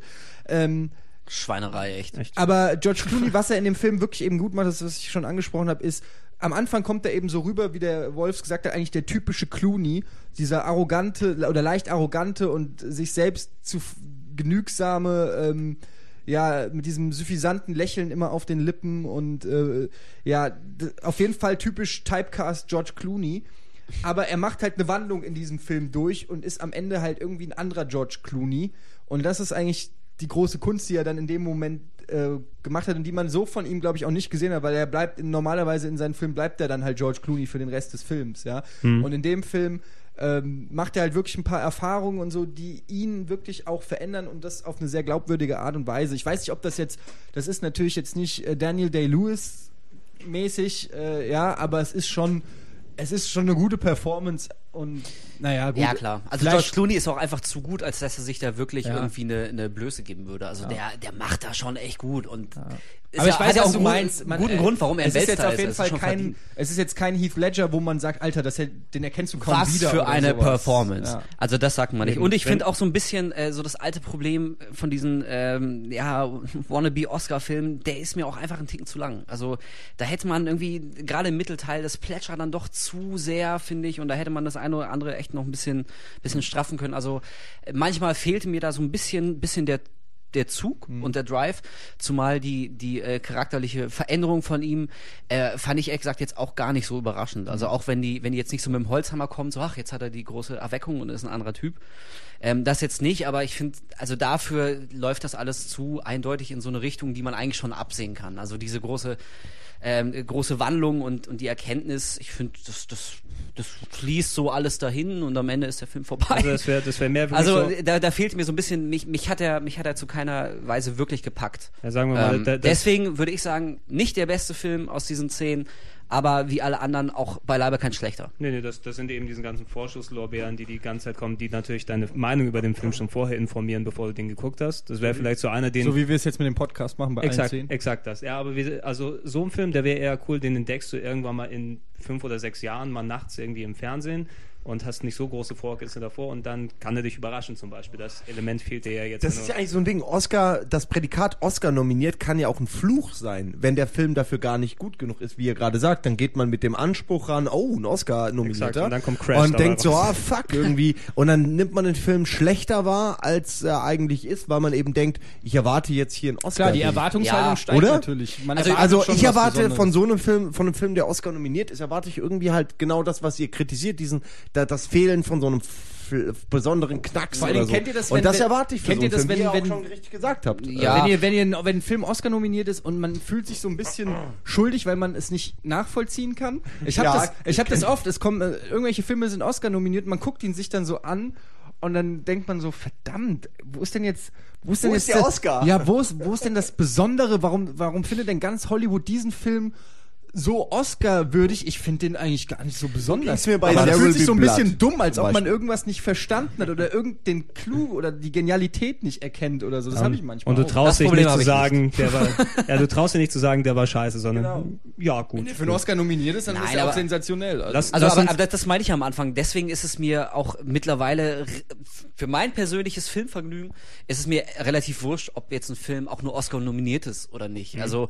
ich lasse mich da gar nicht so verunsichern. Dafür hatte ich ja schon zu oft, dass ich äh, diesen Funken Genialität, den viele andere sehen, nicht sehen oder andersrum, dass ich in Film was erkenne, was dann irgendwie die Academy jetzt nicht sieht. So ähnlich wie Moon, wo ich das ist so ein perfektes Beispiel, wo ich echt sagen würde, ey Leute, was ist da los? Oder hat, Rob hat den keiner gesehen oder hattet ihr keinen Bock drauf? Ja, genau, vor allem, warum ist er nicht mehr, äh, wobei, Also- ist er vielleicht bei Schauspielern irgendwo nominiert? Nee, nein, nein, völlig, völlig. gar nicht. Und das sind so, so Ja, das Punkte. ist schon eine Frechheit Aber, irgendwie. aber ähm, mittlerweile ist mir das relativ wurscht. Also Ne, ich, es ist ich, immer schade für die Leute, also die daran klar, es beteiligt ist, sind. So. Das ist, das stimmt, das ist schade. Aber also ich wollte damit sagen, ich sitze jetzt nicht vor allen Oscar-nominierten Filmen und, und versuche mit A-Lago drauf zu Das achten, was übrigens- da vielleicht das ich Oscar noch- verdient Übrigens, hätte. das stimmt, äh, das, da habe ich noch gar nicht erwähnt, weil da habe ich mich auch informiert, warum Moon nicht ähm, dominiert ist. Und ich habe irgendwo gelesen, aber es ist jetzt ohne Gewähr, das Internet ist nicht immer äh, die seriöse Quelle, dass, es Außer halt, Game One. dass du, ähm, du musst dafür sorgen, dass die, äh, diese Akademiemitglieder, die 6000 natürlich auch deinen Film gesehen haben. So, ähm, wenn der jetzt kein großer Blockbuster ist wie Avatar, wo die ganzen Hollywood-Leute auch selber ins Ja, ja, Kino klar. gehen mit ihren Kindern und was weiß ich, dann musst du halt dafür sorgen, dass der Film auf äh, Pre, ein Pre-Screening kriegt oder Ja, klar, gepresst muss ja wird. verschickt so, werden. exakt. Und das kostet Geld. Und gerade Independent-Filme. Gerade Moon war nur auf dem Fantasy-Filmfest, überhaupt. gerade so. Moon, wo quasi null Kohle dahinter steckt, oder die ganze Kohle, die sie hatten, haben sie wirklich in den Film gesteckt. Die hatten gar keine Kohle, um den Film zu pushen, sage ich mal, im wahrsten Sinne des Wortes. Während, ihr sagt's ja, Precious Ja, aber Oprah das geht- Winfrey hat natürlich dafür gesorgt. Aber das geht du? ja am Prinzip der Oscars völlig vorbei. ja, klar, natürlich. Ja, natürlich, auf jeden Fall. Das kann man durchaus kritisch äh, mal anmerken, Ja. dass halt deshalb viele Filme es gar nicht schaffen, weil die Leute äh, ihn gar nicht gesehen haben. Ich wette, von Ja, diesen man muss 6000 halt Mitgliedern haben viele den Moon betreiben. gar nicht gesehen. Ja, ja klar. Ja. Also wer den hier noch nicht gesehen hat, sollte ihn auf jeden Fall sich mal nachholen. Äh, selbst wenn der jetzt den Leuten da nicht super gefällt, aber es ist schon Ja. eine, einer der besseren Fantasy-Filmfest-Filme, wo man echt sagt, ja. okay, das hätte ich mir auch im Kino angeguckt, da brauche ich nicht diesen Fantasy-Überbau, Mhm. so nach dem Motto, für euch ist das okay, ihr findet das toll, sondern das ist ein Ja, super Bullshit. Film, der hätte auch im Kino wunderbar Klar. laufen können, also mit großer Werbung und allem. Aber das ist ja auch wieder ein gutes Beispiel hier mit Moon, was du gerade erzählt hast, Eddie, äh, dafür, dass das System so einfach nicht wirklich funktioniert. Also genau deswegen sehe ich das auch relativ entspannt, welcher Film jetzt äh, einen Oscar bekommt oder welcher auch nur nominiert ist, weil wenn das wirklich so sein sollte, dass kleinere Filme nicht in die Auswahl kommen, weil der, der Verleih dahinter kein Geld hatte, so Screener rauszuschicken. Also da muss man sich ja echt mal, mal fragen, was das eigentlich über, über die Über Wertigkeit ja. dieses Preises aussagt, wenn, wenn nur Leute, die auch die Distribution äh, finanziell sicherstellen können, wenn die da ähm, in die Auswahl kommen. Also von daher sehe ich das auch alles ganz entspannt und ähm, Ja, finde zwar, dass Moon hätte nominiert werden äh, müssen, noch eher als Serious Man, aber daran sieht man mal wieder, wie die Oscars so fun funktionieren. Exakt. Deswegen Le genau, keine Allgemeingültigkeit hier bei den Letzten Oscars. Endes hast du ja nicht weniger Spaß an Moon, wenn er keinen Oscar Nein, natürlich bekommt. nicht. Na, ähm, lass uns mal zu dem Film jetzt gehen. Ich glaube, den brauchen wir auch nicht zu lange besprechen, von dem wir auch uns einig hier in der Gruppe sind, dass der verdient jetzt dort steht. In Glorious Bastards. Ja. In der großen absolut. Liste. äh, äh, glaubt ihr, er wird gewinnen? Also ich meine, Nein. glaubt ihr, Chris, Glaube ich nicht. Glaube ich Ach, nicht. komm, Darf, oder? nee, da, dafür ist Tarantino zu sehr. Der, Ja, der hat, sich- aber der das hat ja sich schon zu ist ja früh, Christoph Waltz, weißt du so. Das Ja, ist Christoph Waltz ja, gewinnt als, als Nebenrolle. Aber meine ich, aber den wird er kriegen, Ja, oder? den wird er kriegen. den muss er kriegen. Also den ja. muss Also er doch das auf jeden Fall, Ja, aber das meine ich. Ich glaube nicht, dass, dass der Film selbst gewinnen wird. Nein, das glaube ich Ja, aber darüber reden wir doch jetzt. Okay. Nee. Nein, aber, zu er kriegt trotzdem einen Oscar dann. Also im Prinzip auf den Film ist dann Oscar nominiert. Ja, also im Prinzip kann man schon ziemlich Schwein. sagen, Ihr seid so es na- ist, glaube ich, die dieses Jahr, die dieses Jahr wohl uninteressanteste Kategorie ist wohl die männliche Nebenrolle, genau wie letztes Jahr, wo jedem klar war, dass Heath Ledger sie kriegt. Ähm, es steht eigentlich dieses Jahr fest, dass Christoph Waltz sie kriegt. Gut, hängt natürlich ab, welche Filme noch nominiert sind, aber ich wüsste jetzt auch keine. Aber ich meine, klar sind Ja. da noch Matt andere Filme Damon- nominiert. Matt Damon für Invictus, Mhm. ähm, schon mal nein, habe ich gesehen, kann Woody ich schon mal Harrelson, sagen. ne? Woody Harrelson für The Messenger habe ich nicht gesehen. Christopher Plummer für ein russischer Sommer. Den werde ich mir noch hab angucken. Auf noch den habe ich. Bock. Stanley Tucci äh, in Oh, für, meinem ähm, Himmel, The Lovely Bones. Ja. Ähm, habe ich auch nicht Ja. gesehen. Und halt Christoph Waltz und der würde ihn auf jeden Ja, Fall da, also Ja. da muss die Entscheidung völlig klar sein. Also wenn, wenn, wenn der für die Leistung als, als, als, äh, äh, als Hans Lander nicht mit dem Oscar ausgezeichnet wird, dann äh, ist einiges faul im Staate Dänemark. Also Ja, dann, er hat, er hat dann, ja auch schon den Golden Globe gewonnen. Also. Ja, Ja, ich ja, denke aber auch, das, da- das, das reicht einfach nicht. Du kriegst ja auch Nee, nicht nur einen halben Gehaltscheck, wenn du gute Arbeit gemacht hast. Du sagst auch hier, Freunde, jetzt Na, leg mal er auf den Tisch. keinen, also ich bitte dich. Er leistet auch keine gute Arbeit. ja, stimmt. Mach dir mal Gedanken. Wie gesagt, Ah, okay, also, das hat sich so als- Wie verselbstständigt gesagt, als, als bester Film glaube ich auch nicht, dass er jetzt die, die großen Chancen Nee. hat. Es wäre cool, wenn er Ich glaube, dafür, dafür hat ähm, Tarantino sich zu früh von diesem System abgewandt und zu früh deutlich gemacht, dass er lieber sein eigenes Ding durchzieht, anstatt irgendwelche dicken Produzentenärsche zu Man küssen. muss auch mal ganz Ich glaube nicht, dass sie ihm jetzt irgendwie so quasi als, als kleines Händeschütteln Äh, dann nee. Vor einen Oscar geben. Er Er wird, kann sich das schon er wird er wahrscheinlich, wenn er Ja, Glück eben. hat, wenn er Glück hat, kriegt er noch den Oscar und das kann ich mir vorstellen fürs Drehbuch, fürs Or Originaldrehbuch. Und man muss auch einfach mal sagen, aus einem Grund bin ich auch nicht dafür, dass Inglourious Basterds den Oscar kriegt, weil Pulp Fiction hat ihn damals nicht gekriegt. Und wenn ihn einer kriegen hätte, hätte von seinen Filmen Ja. hätte kriegen müssen, wäre es Pulp ja, Fiction. aber du weißt ja, Konzessionsentscheidung so. wieder, Ja, aber dann, ist ja. Stimmt, Konzessionsentscheidung, aber Ja. das wäre dann, wär dann nicht nachvollziehbar, weil ähm, sie haben ihm damals den Oscar verwehrt und ich wüsste nicht, wie sie dann sagen sollen, okay, aber jetzt bei Inglourious Basterds- Auf der anderen Seite kann es ja auch nicht äh, die Antwort sein, wenn du quasi einen Fehler gemacht hast bei Pulp Fiction, das noch die nächsten Ja. 20 Jahre fortzuführen und den nie mal mit dem Oscar auszuzeichnen, weil, weil Ja. man hätte auch damals einen Pulp Fiction Preis geben Es stimmt, müssen. Also es, das ist nur, es ist nur schade, wenn er dann ausgerechnet. Ja, obwohl, ich würde mich, würd mich, ich würd mich trotzdem freuen. Ich, Ey, ich gönn's ihm auch total. Ich glaub nur einfach nicht Nee, aufgrund glaub- dieser ganzen auch politischen Verflechtungen seit 15 Jahren Wie, mit, wie mit gesagt, Tarantino. es, es ist immer, genau, es ist immer so ein Oscar dann, du wirst für die, für die alten Werte, äh, Werke quasi äh, mitbelohnt. Also ich meine, sonst hätte Return of the King damals nicht den Oscar stellvertretend für alle Filme Ja, ja, das bekommen. war ja eh auch. Ja, äh, gut, das, das, hat mich auch stimmt, geärgert. aber das wäre auch blöd gewesen, wenn sie jedes Jahr Ja, besten Film- aber gut, so ein, ein wenn, wenn er, wenn Tarantino jetzt tatsächlich den Oscar gewinnen würde, da wäre es für, für mich als Fan dann den, dementsprechend bedeuten, okay, wir haben unseren Fehler eingesehen, wir haben damals äh, Scheiße bewertet, oder war Pulp Fiction überhaupt nominiert? Ich glaube nicht mal das, ne? Nur für Drehbuch, glaube ich. nur für Drehbuch. Was hat denn im Jahr gewonnen? Romeo und Julia oder sowas? Nee. Irgendwie, Äh, nee, ähm, Dings, wie heißt es nochmal mit, mit ähm, 93 kann sogar Gwyneth Schindlers Liste Paltrow, gewesen oder war das sein. Schindlers Liste? Okay, dann. Ich weiß es nicht mehr. Ey, Ja, okay, aber da schon könnte man jetzt auch Schindlers nichts Liste drüber war sagen. 93, so, ja, äh, 93, Ja, genau. das Shakespeare in Love, an den dachte ich. Eventuell ist es Kann der, auch sein, der ja. in dem Jahr gewonnen hat. nee, der war. Also auf jeden Fall, gut. Inglourious Basterds hätt's locker verdient. Spitzenfilm, ich glaube, alle in der Runde sind große Fans von Inglourious Exakt, Basterds. ja, ne? gerade absolut. Echt Blu-ray gekauft. Ja, ey, die Blu-ray ist auch wirklich super. Ey, Echt, auf jeden Fall geiles Ding, aber ich persönlich glaube nicht, dass Inglourious Basterds als Äh, bester als Film Film nicht, ausgezeichnet nee, wird. ich auch nicht. Das, Okay, dann. Dafür, da, da wäre die Welt zu, zu Schön. gut, zu gut und zu gerecht. Wenn das passieren würde, dann würde irgendwas nicht Ey, stimmen. aber wenn das nächste Mal sowas wie Pulp Fiction kommt, äh, muss man da echt mal Stress machen, weil das kann so nicht weitergehen. Ja, Da muss man echt mal Stress machen. Nee, ohne Scheiß, das kann doch so nicht weitergehen. Ja. Ja, egal. Dann gehen wir zu einem anderen Film, von dem ich auch nicht glaube, dass er wirklich eine große Chance hat für den besten Film. Einerseits, weil er schon in einer anderen Kategorie dann nominiert ist, äh, Up oder Oben Hm? von Pixar. Dementsprechend die Geschichte eines alten Mannes, der auszog, mit seinem Haus wegzufliegen. Weil es das letzte Versprechen war, dass er zusammengefasst. glaubt, seiner Frau gegeben zu haben. Äh, Man wollte, also die beiden wollten eigentlich weg, früher immer so. Mhm. Und haben es halt nicht Ja. geschafft, so. Muss man dazu sagen. Also er holt halt was nach. Also es geht da wirklich um eine, oder? Reden wir gerade? Ja, Ja, äh, oben. genau, Okay. also er, er Ich wollte es ähm, jetzt ja auch nicht spoilern, aber Nö. Ich dachte, du redest jetzt weiter. Ach so, nee, ich wollte, ich wollte nicht ins Wort fallen. Aber ja, genau, es geht darum, äh, dieser, dieser alte ähm, Rentner äh, soll quasi von seinem äh, Grundstück vertrieben werden, weil da wie fette Malls gebaut werden. Er hat so ein kleines Häuschen, so, so ein ne, Reihenhäuschen, um, um ihn rum äh, nur Abrissbirnen, da soll irgendwie äh, irgendwas Dickes hochgezogen werden.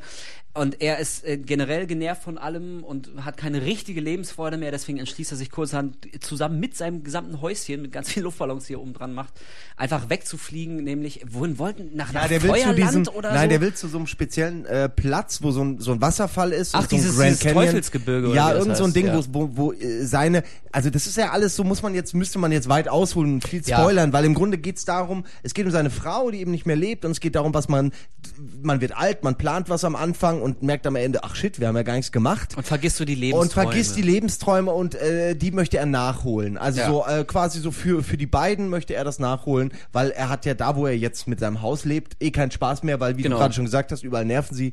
Es geht auch so dieses, wie werden alte Leute heute in der Gesellschaft irgendwie gesehen, wie werden die behandelt und alles. Es gibt ja diese eine Szene, die die finde ich fast in so einen Animationsfilm gar nicht reinpasst, wo wo jemand äh, die die mit Baggern und so um sein Haus schon Ja, rumfährt genau, und ihm Anfang. den Briefkasten kaputt machen, der wiederum halt so, so ein spezielles Erinnerungsstück ist an die Frau auch. Und dann wird er halt stinksauer, so wie es oft passiert, dass Rentner dann oder Leute bei sowas dann sauer werden, Ja. weil keiner versteht, hey, das ist mir wichtig und dann aggressiv werden und sofort merkst du, oh, jetzt merkt er, jetzt kommen sie gleich alle und weisen mich ein in irgendein Altersheim so und davor hat Ja, er auch genau. Schiss. Und das sind tatsächlich Sachen, die in Animationsfilmen so noch gar nicht thematisiert werden. Das wird hier auch eher lustig gemacht, aber man kann das schon dahinter erkennen, so diese etwas ernstere Ebene, weil, weil tatsächlich viele alte Menschen echt auch nicht mehr wahrgenommen und ernst Mhm. genommen werden. So, wenn die was sagen, denkt jeder, ach, der alte Sack, der meckert eh nur. Aber vielleicht hat er wirklich was zu sagen, so. Also ist auf jeden Fall ein sehr, sehr melancholischer Film. Also Allein der Anfang. Ich wollte gerade sagen, Ja. mittlerweile berühmt ist ja, ist ja diese, diese äh, Montage am Anfang. Es sind ungefähr fünf Minuten. Da sieht man quasi im Zusammenschnitt das ganze Leben von ihm, wie er seine Frau als junges Mädchen kennenlernt, wie die das erstmal miteinander ausgehen, wie sie heiraten, äh, dann der Schicksalsschlag, dass sie kein Kind bekommen kann. Also alles ohne Text, nur so drei, vier, fünf Minuten mit Musik zusammengeschnitten. das und alleine das ist so, ohne Scheiß, das ist so berührend. Ja. Also im Kino, als ich drin saß, waren alle still und ich glaube, da hatten die ein oder anderen auch echt Tränen in den Augen, weil sie ja dann, am, das ist jetzt kein Spoiler, das setzt die Nein, nein, Geschichte in das Gang, weil sie am Ende Anfang. dann auch, auch stirbt und er ist sehr alt und seine Frau stirbt aber leider vor ihm und so. Und das ist wirklich sehr, sehr melancholisch und auch wieder hier so bittersüß und ähm, hat mir sehr gut gefallen und was mir bei Up jetzt nicht so gefallen hat, war die zweite Hälfte. Da Ja, wird's ein ja, bisschen die- zu Die sehr. erste Hälfte ist besser. Genau, da, da Also wird's das ist dann, so für mich auch das da der wird's ein bisschen zu Knackpunkt, sehr weshalb ich Pixar-mäßig. nicht einverstanden bin mit dieser äh, Oscar-Nominierung. Ich fand die erste Hälfte, wie auch schon bei Wall-E, sensationell und hatte so einen dicken Kloß im Hals und das hat Mhm. noch nie Mhm. ein animierter Film bei mir geschafft. Und äh, hätte ich allein geguckt, hätte ich wahrscheinlich auch losgeheult, aber im Kino bin ich zu cool dafür. Hast du die Ähm, letzten Glühwürmchen gesehen? Oh, oh. Das, Alter. Oh, oh, Ey, oh. da kannst du nicht, hart. nicht weinen. Ähm, Egal, Zu weiter. hart, ja. Und ja, auf jeden Fall, das hat mich auch schon bei Wally genervt. Ich habe das Gefühl, da sitzen zwei Teams immer an diesem Pixar-Film. Äh, zum- äh, er, Erstmal die coolen Pixar-Leute und, und dann kommen wirklich die Disney-Leute, treten die Türen ein und sagen so, und, Ja, je, und jetzt brauchen wir Hunde. Wo ist das Happy End? Sprechende Hunde, Tiere Klamauk, und- sprechende Tiere und ein Happy End. So, weißt du, und das ist einfach das, der, das habe ich bei Wally hat es mich schon geärgert, als dann die dicken Menschen da kamen und so. Ich fand die am Anfang, wie sie es geschafft haben, diese Atmosphäre, diese, wie, der, wie der Roboter mit seiner Umwelt agiert hat und Liebe empfunden hat für ganz kleine, gewöhnliche Sachen oder so, das fand ich so rührend. Und bei, bei, bei ähm, Up fand ich auch so super am Anfang, was der Wolf gerade äh, schön zusammengefasst hat, diese wie, sie, wie sie, sie kennengelernt, du hast es voll nachempfunden. Ja, das das war hat süß. wirklich Emotionen in einem geweckt und richtig traurig gemacht. Du hast diesen Opa, obwohl er so Das in ein paar Minuten halt, genau, das du hast, überhaupt hast, zu schaffen. Du hast auf einmal ein Verständnis für einen alten Menschen gekriegt, das, was du eigentlich nie hast. Normalerweise läufst du durch die Gegend, siehst nur alte, grantelige Menschen, denkst, ja, ihr seid alt und ihr seid verbittert und bäh, und du, du tust es so ab und du hast endlich mal so eine Einsicht gekriegt, so, ja, das ist auch mal, der hat auch ein Leben. Alle alten Menschen um uns rum, die haben ein fucking langes Leben mit Erfahrungen und Erlebnissen, wovon wir äh, als junge Menschen, sage ich mal, überhaupt keinen Plan haben. Das fand ich, hat der Film gut gemacht. Aber es war bei mir vorbei mit den sprechenden Hunden so. Äh, Das ist, Ja, das fand ich ich auch. Ich hasse ja, Hunde im also Film die sprechenden und ich Hunde hasse, waren echt schon derber Tiefschlag. und, und so, und das war mir einfach dann, und auch von dem, vom Humor, da gab es noch zwei, drei richtig gute Gags, aber es war dann ähm, teilweise wirklich auch klassische Disney, äh, so, so Slapstick-Einlagen und so. Ja, man albern. weiß auch schon, wie es endet und, so. Also man weiß tatsächlich der Bösewicht war und auch ja. irgendwie von Anfang an klar. Und also das war, deshalb sage ich, für einen Oscar-Film hat mir einfach dann auch gefehlt, dass der konsequent diese Linie weiterführt und ein richtig ernsthafter, erwachsener Pixar-Film ist. Dann hätte er von mir auch, dann hätte ich auch gesagt, okay, du kriegst den Oscar.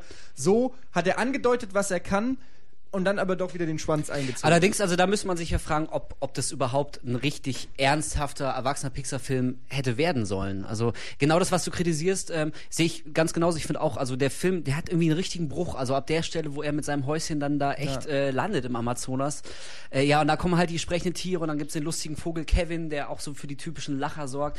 Das ist irgendwie echt alles, alles ganz nett und, und sehr gefällig. Ähm, aber nach der ersten äh, starken Hälfte habe ich auch irgendwie was anderes erwartet. Also mir kippt es dann auch ja, zu sehr ins Comichafte und Slapstickhafte. Allerdings, das, äh, darauf wollte ich hinaus, man muss sich auch fragen, ob wir, äh, obwohl wir jetzt so pseudoklug drüber reden, ob wir wirklich jetzt komplett die Zielgruppe sind, die die Leute exakt, damit, exakt damit ähm, äh, erreichen wollten. Also, weil letztendlich, auch wenn Pixar ja durchaus auch erwachsene Geschichten erzählen kann und auch immer so manchmal wie bei Wally diesen melancholischen Ton äh, drin haben, den jetzt kleinere Kinder, glaube ich, natürlich so gar nicht verstehen können, ähm, glaube ich aber trotzdem, am Ende des Tages ist es ja doch eher dann ein Kinderfilm. Also auch wenn es von Pixar ist, aber trotzdem äh, also lassen wir mal die Kirche im Dorf, das soll halt, das ist ein animierter das, Kinderfilm. Natürlich, da, soll, aber, da sollen aber, primär aber Kinder mit ihren nicht, Eltern dass es auch rein. so ein bisschen inkonsequent ist dann mit dem Anfang? Also, wenn es ein Kinderfilm ist, warum, warum dann die Frau sterben lassen? Warum dann zeigen diesen verbitterten... Das ja, ist, weil also das, das ja teilweise die Story ist. Also, er, er geht ja auf die Reise, weil die Frau immer auf die Reise wollte und äh, er merkt am Ende, hat er sie daran gehindert. So fühlt er sich. Naja, das, das ist, muss man ja erklären. Inhaltlich verstehe ich. Nein, nein, nur das muss man ja auch einem Kind irgendwie erklären trotzdem. Absolut richtig. Ich meine nur, die Inszenierung am Anfang ja, ist durchaus schon. auch zugeschnitten auf Erwachsene. Ja. Du sagst zum Beispiel ja. die, das Thema mit, die Frau kann keine Kinder kriegen und so. Das ist absolut kein Thema für Kinder. Das ist absolut nicht für Cars und Little Nemo Zuschauer gedacht. Das ist wirklich ein Thema, wo schon, du als Erwachsener sitzt und denkst dir, alter Schwede, ich kann das nachvollziehen, was, was die durchgemacht haben. und dann kippt der Film in, als ob ihnen eingefallen, als ob ihnen genau das eingefallen ist, was der Wolf gerade gesagt hat. Moment mal, Hallo, was macht ihr denn hier? Wie viel habt ihr schon gerannt? 40 Minuten. Was? 40 Minuten, okay. Aber, aber am, am Ende sind alle tot. sprechende Hunde. ja. Und nee. einen Kuckuck, ein, einen lustigen bunten Vogel, der dauernd Quatsch macht. Oh, nee, das müssen wir alle, da brauchen wir mindestens fünf sprechende Hunde, um das Sache, wieder gut zu machen. Und einer hat eine Piepsstimme. Okay. Ja, die, die Sache ist dort eben, dass äh, die Pixar-Filme, so wie sie gemacht werden, ich meine, als große Animationsfilme, die kosten ein Schweineheidengeld. Irgendwie 100 Millionen Dollar plus, speziell in der Qualität und in dem Aufwand, den Pixar macht. Und das sind ja effektiv die einzigen, die sich das erlauben können, auch mal ein bisschen erwachsenere Stories in ihre Filme zu bauen. Es gab letztes Jahr auch ein paar nette Animationsfilme, die besser sind als das typische, ähm, wie, wie war es damals, A Shark Tale oder diese billigen Schreckkopien, ah, wo oh, alles mit, ja, das, das äh, wo du nur sprechende Tiere hattest, die irgendwie oh, äh, aktuelle Gags Tiere. irgendwie so. Du meinst Kung Fu Panda? So, okay, Kung Fu Panda war okay. Ja, ich wusste, dass das kommt. Kung Fu Panda ja, nein, war okay. der, der, der aber ich meine so, also so Shark Tale war zum Beispiel totaler Beschiss, aber dieses Jahr hatte sowas wie, wie Cloudy with a Chance of Meatballs, der, der ganz, ganz der ganz nett war ist zum Beispiel. Der, ganz gut? gut der ist ziemlich gut, ja. Okay, ich habe beim Trailer schon gedacht, ah, nee, der wird bestimmt schwer. Nee, der, nee, der, der ist ziemlich geil eigentlich. Also, fand ich okay, da kommt aber den ganzen Film einfach nur lustiges Essen vom Himmel, oder? Nee, ja, nee, okay, okay, dann will ich nicht wissen. Okay, der hat auch Geschichte auf jeden Fall. Aber, aber in, der Form, also Pixar muss natürlich ähm, immer auch selber dran denken, die haben natürlich dann, die machen Filme für Kinder, weil da ist das Geld, wo es dann dementsprechend liegt, aber natürlich, du kannst mehr Geld machen, indem du dich auch an die Eltern das richtest, ja die mit, ja. die mit da hast reingehen. du vollkommen recht, aber wir reden ja jetzt hier nicht, also wir, wir reden ja über Oscars und da, da, da äh, genau. ich natürlich auch, wenn, also da finde ich, da fällt gerade dann, genau, und, nee, und gerade dann, wenn einer den Mut hat, oder die Eier, sowas wie in Glorious Bastards zu drehen, dann, äh, weißt du, Tarantino, der da wirklich auch ein großes Risiko eingegangen ist mit dem Film, ähm, dann, dann erwarte ich auch, dass andere Filmemacher auch Eier haben. Warum soll ich denn jetzt sagen, äh, Ab hat den Oscar verdient dafür, dass sie doch letztendlich eingekehrt sind, um möglichst viel Kohle zu machen. Weißt nee, absolut. Ich, nee, ich, will, ich, will, ich, will, ich will eben nur darauf hinaus, eben dadurch, ähm, ähm, hier ab war jetzt der, der Film, glaube ich, mit dem zweitbesten Einspielergebnis, also seit äh, Findet Nemo, was ja sowieso der absolute Kracher damals war, was das Geld allein bedeutet hat. Und Pixar musste sich langsam erstmal wieder hocharbeiten. So Cars war schon eingefallen, Ratatouille und sowas hat auch nicht so viel Geld eingespielt. Die Schiene Ratatouille. Ja, Ratatouille, hat, Rat, Ratatouille hat richtig eingeschlagen, Box Office. Nicht wirklich, so hat so knapp an den 200 Millionen in den USA gekratzt. Also es ist, ich bin ja, so ein kleiner Box Office Nerd. Ich verfolge ja, das immer relativ akkurat. der hat weltweit eine halbe Milliarde eingespielt. Also halbe Milliarde ist doch nix. Und da sind ich glaube ein bisschen weniger. 400 Millionen die irgendwas. Sales drin. Also, ja. also ist ja auch wurscht. Naja, aber ich, na, ich will, ich will darauf hinaus. Ich will darauf, geht, nee, nee, aber ich will darauf hinaus. Also die die Struktur, die du mit Wally gesehen hast, die ja. natürlich schon anders war als das. Natürlich Pixar hat natürlich immer einen gewissen erwachsenen Anspruch drin, aber mit diesem, dass sie erstmal das Emotionale ansprechen vorne dran und hinten nochmal die Gags reinpacken, dass beide Schichten bedient werden. Das war bei Wally schon deutlich. Das ist jetzt noch aus, äh, prägsamer bei Up eben jetzt hier gewesen und das schlägt sich auch in den Verkaufszahlen oder in den, in den, im Boxoffice nieder, dass da immer mehr dazukommt. Und ähm, die Academy, so wenig man sich das auch als Fan dann eingestehen mag, die bewerten auch sehr gerne nach Geld und Boxoffice-Erfolg. Ne? Und da wird, glaube ich, mit honoriert, hey, Ab war sehr beliebt, lass uns mal einen sehr beliebten und sehr erfolgreichen Film hier mit reinschmeißen. Aber es würde auch die ja, Nominierung für Avatar ja erklären. Also, also in dem Fall, ich habe es ja vorhin, da warst du gerade nicht da, habe ich ja erklärt, wie es zustande kommt ähm, es, die Leute, die Academy-Mitglieder, also Schauspieler, Regisseure und so weiter, die wählen ja selbst die Filme aus und ähm, welche ihnen gefallen. Und äh, da steckt also ja nicht unbedingt so eine Politik dahinter, dass sie jetzt sagen, ah, wir müssen da jetzt noch so oder so, sondern die, ich schätze mal, die sind einfach in den Film ja, das hat, das halt hat, nett. Das hat die Vergangenheit gezeigt, dass so oft mal ein bisschen Politik mit reinkommt. Ja, ne? also natürlich, es lässt sich nicht verhindern, so ja. wenn da auch äh, mächtige Hollywood-Produzenten und so mit abstimmen und so, aber ähm, ja, ist ja auch wurscht, wir reden schon viel zu lange. Aber äh, Frage ja. äh, am Ende des Tages ist ja, äh, ist Ab jetzt besser als Wally? -E? Liebe Freunde, hier in der Runde? Finde ich nicht. Nee. Wally ist schon was schwer. Ganz Wally ist schon ziemlich geil gewesen, ja. Okay. Also muss man nicht sagen, so allein auch die erste Hälfte bei Wally geht auch länger und ist auch besser in der Länge ja. als als jetzt sag ich mal das erste Viertel von ab so also Vor allen ist ja von der Länge einfach das anders das Besondere bei Ey, der Wally war schon toll und scheiß das das das berührt das einen so sehr finde ich das gibt einfach ja. was mit so und das Besondere dabei ist auch Wally kannst du in der Form hast du das noch nicht woanders gesehen bei ab ähm, war das Besondere, dass es eben ein animierter Film ist, aber das, was man da gesehen hat, also das traurige Schicksal eines alten Mannes, hast du ja, ähm, auch wenn ich jetzt nicht direkt ein Parallelbeispiel parat habe, aber das About ist ja ein Thema. About Schmidt, ja, genau. Schmidt zum Beispiel, ja, genau. ja. Ähm, oder jetzt der neue Film mit äh, Robert De Niro, äh, Everybody's Fine oder so. Der soll sehr gut sein, der ist super. Der ist super. Ähm, also es gibt die Thematik gibt es natürlich schon viel häufiger irgendwie in Echtform, während das von Wally -E ist halt wirklich unique ja, äh, um in World of Warcraft. Wenn ihr die Handbewegung gesehen hättet, die Eddie gerade bei ja, Das war auch eine sehr unique Hand. Das war, ja. ja. Nee, ich finde auch, also mir hat ab äh, ganz gut gefallen. Äh, allerdings hatte ich auch noch Wally vom Jahr davor im Kopf und den fand ich also mit einer der besten Filme der letzten Jahre war für mich Wally. Der kommt für mich äh, auf dem Animationssektor so schnell nichts ran. Mhm. Und sowas ähnliches, äh, ähnliches habe ich auch von Up awarded, äh, awarded, awarded, awarded. War dann aber auch ein bisschen enttäuscht, eben weil die zweite Hälfte zu sehr abflacht und zu großen äh, Bruch darstellt zur ersten. Äh, ja, deswegen würde ich auch sagen, Wally war besser und bei aller Sympathie für Pixar, ey, geile Jungs machen echt fette Sachen. Ich hoffe, die haben noch viel, viel Erfolg. Aber für Up haben sie nicht die Auszeichnung als bester Film verdient.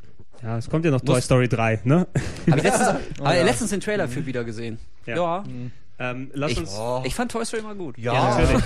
Im Kino geguckt. Oh, wir müssen zum dritten Mal irgendwo ja. ausbrechen. Naja, aber Exakt. also, ich hatte am Trailer mehr Spaß als an den 15 Minuten aus Prince of Persia, muss ich sagen. Das ist ein anderes Thema, aber das, das war, ist ein Thema oh Gott, oh Gott, oh Gott, oh Gott. Fand okay. das gar nicht so schlecht. Ja, Gehen das wir, war mir klar. Gehen wir zu dem Film, der, ich glaube, von denen, die jetzt übrig sind, glaube ich, auch am eher, am, ja, fast schon wenigsten geeignet ist, um in dieser Liste zu stehen, der auch ein bisschen Konzessionsentscheidung meiner Meinung nach ist, uh, The Blind Side. Ja, The Blind Side, äh, hat ihn außer mir jemand gesehen? Nee, nee. ich habe nur davon ich, gehört. Ich habe ihn gestern, ich habe ihn mir gestern angeguckt, ähm, kann dazu kurz was sagen. Also die Story ist im Prinzip, wir haben es vor am Anfang schon angekratzt, ähm, Sandra Bull, es basiert auf einer wahren Geschichte von einer sehr reichen Familie, ähm, die irgendwo in, in, in Mississippi wohnen und ähm, äh, sie sehen an der an einer Schule, wo die Kinder von dieser reichen Familie hingehen, sehen sie einen riesengroßen schwarzen äh, Jungen, der sehr schüchtern ist und gigantische Ausmaße hat und aber offensichtlich keinen Platz zu leben hat, also er hat kein Zuhause und irgendwie kommt es dann halt dazu, dass Sandra Bullock, die Mutter dieser Familie, ihn dann mit nach Hause nimmt und sagt, du kannst erstmal bei uns pennen auf dem Sofa, also ihm, ihm helfen und, und ähm, nach und nach integrieren sie diesen Jungen ähm, immer mehr in die Familie, weil er hat niemanden. Sie versuchen dann rauszukriegen über seine Mutter und die Mutter hat irgendwie zwölf Kinder und ist cracksüchtig und er, ähm, Was für also viele rührende Szenen, aber auch so, also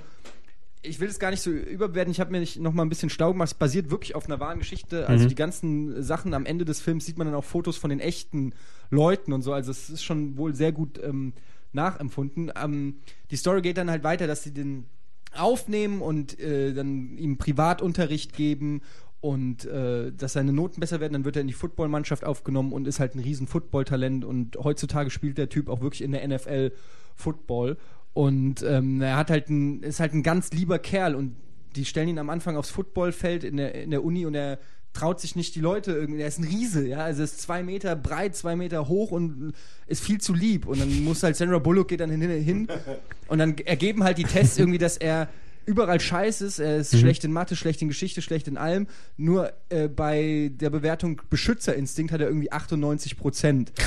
Und, ähm, Beschützerinstinkt plus und dann, vier. Genau, so ungefähr.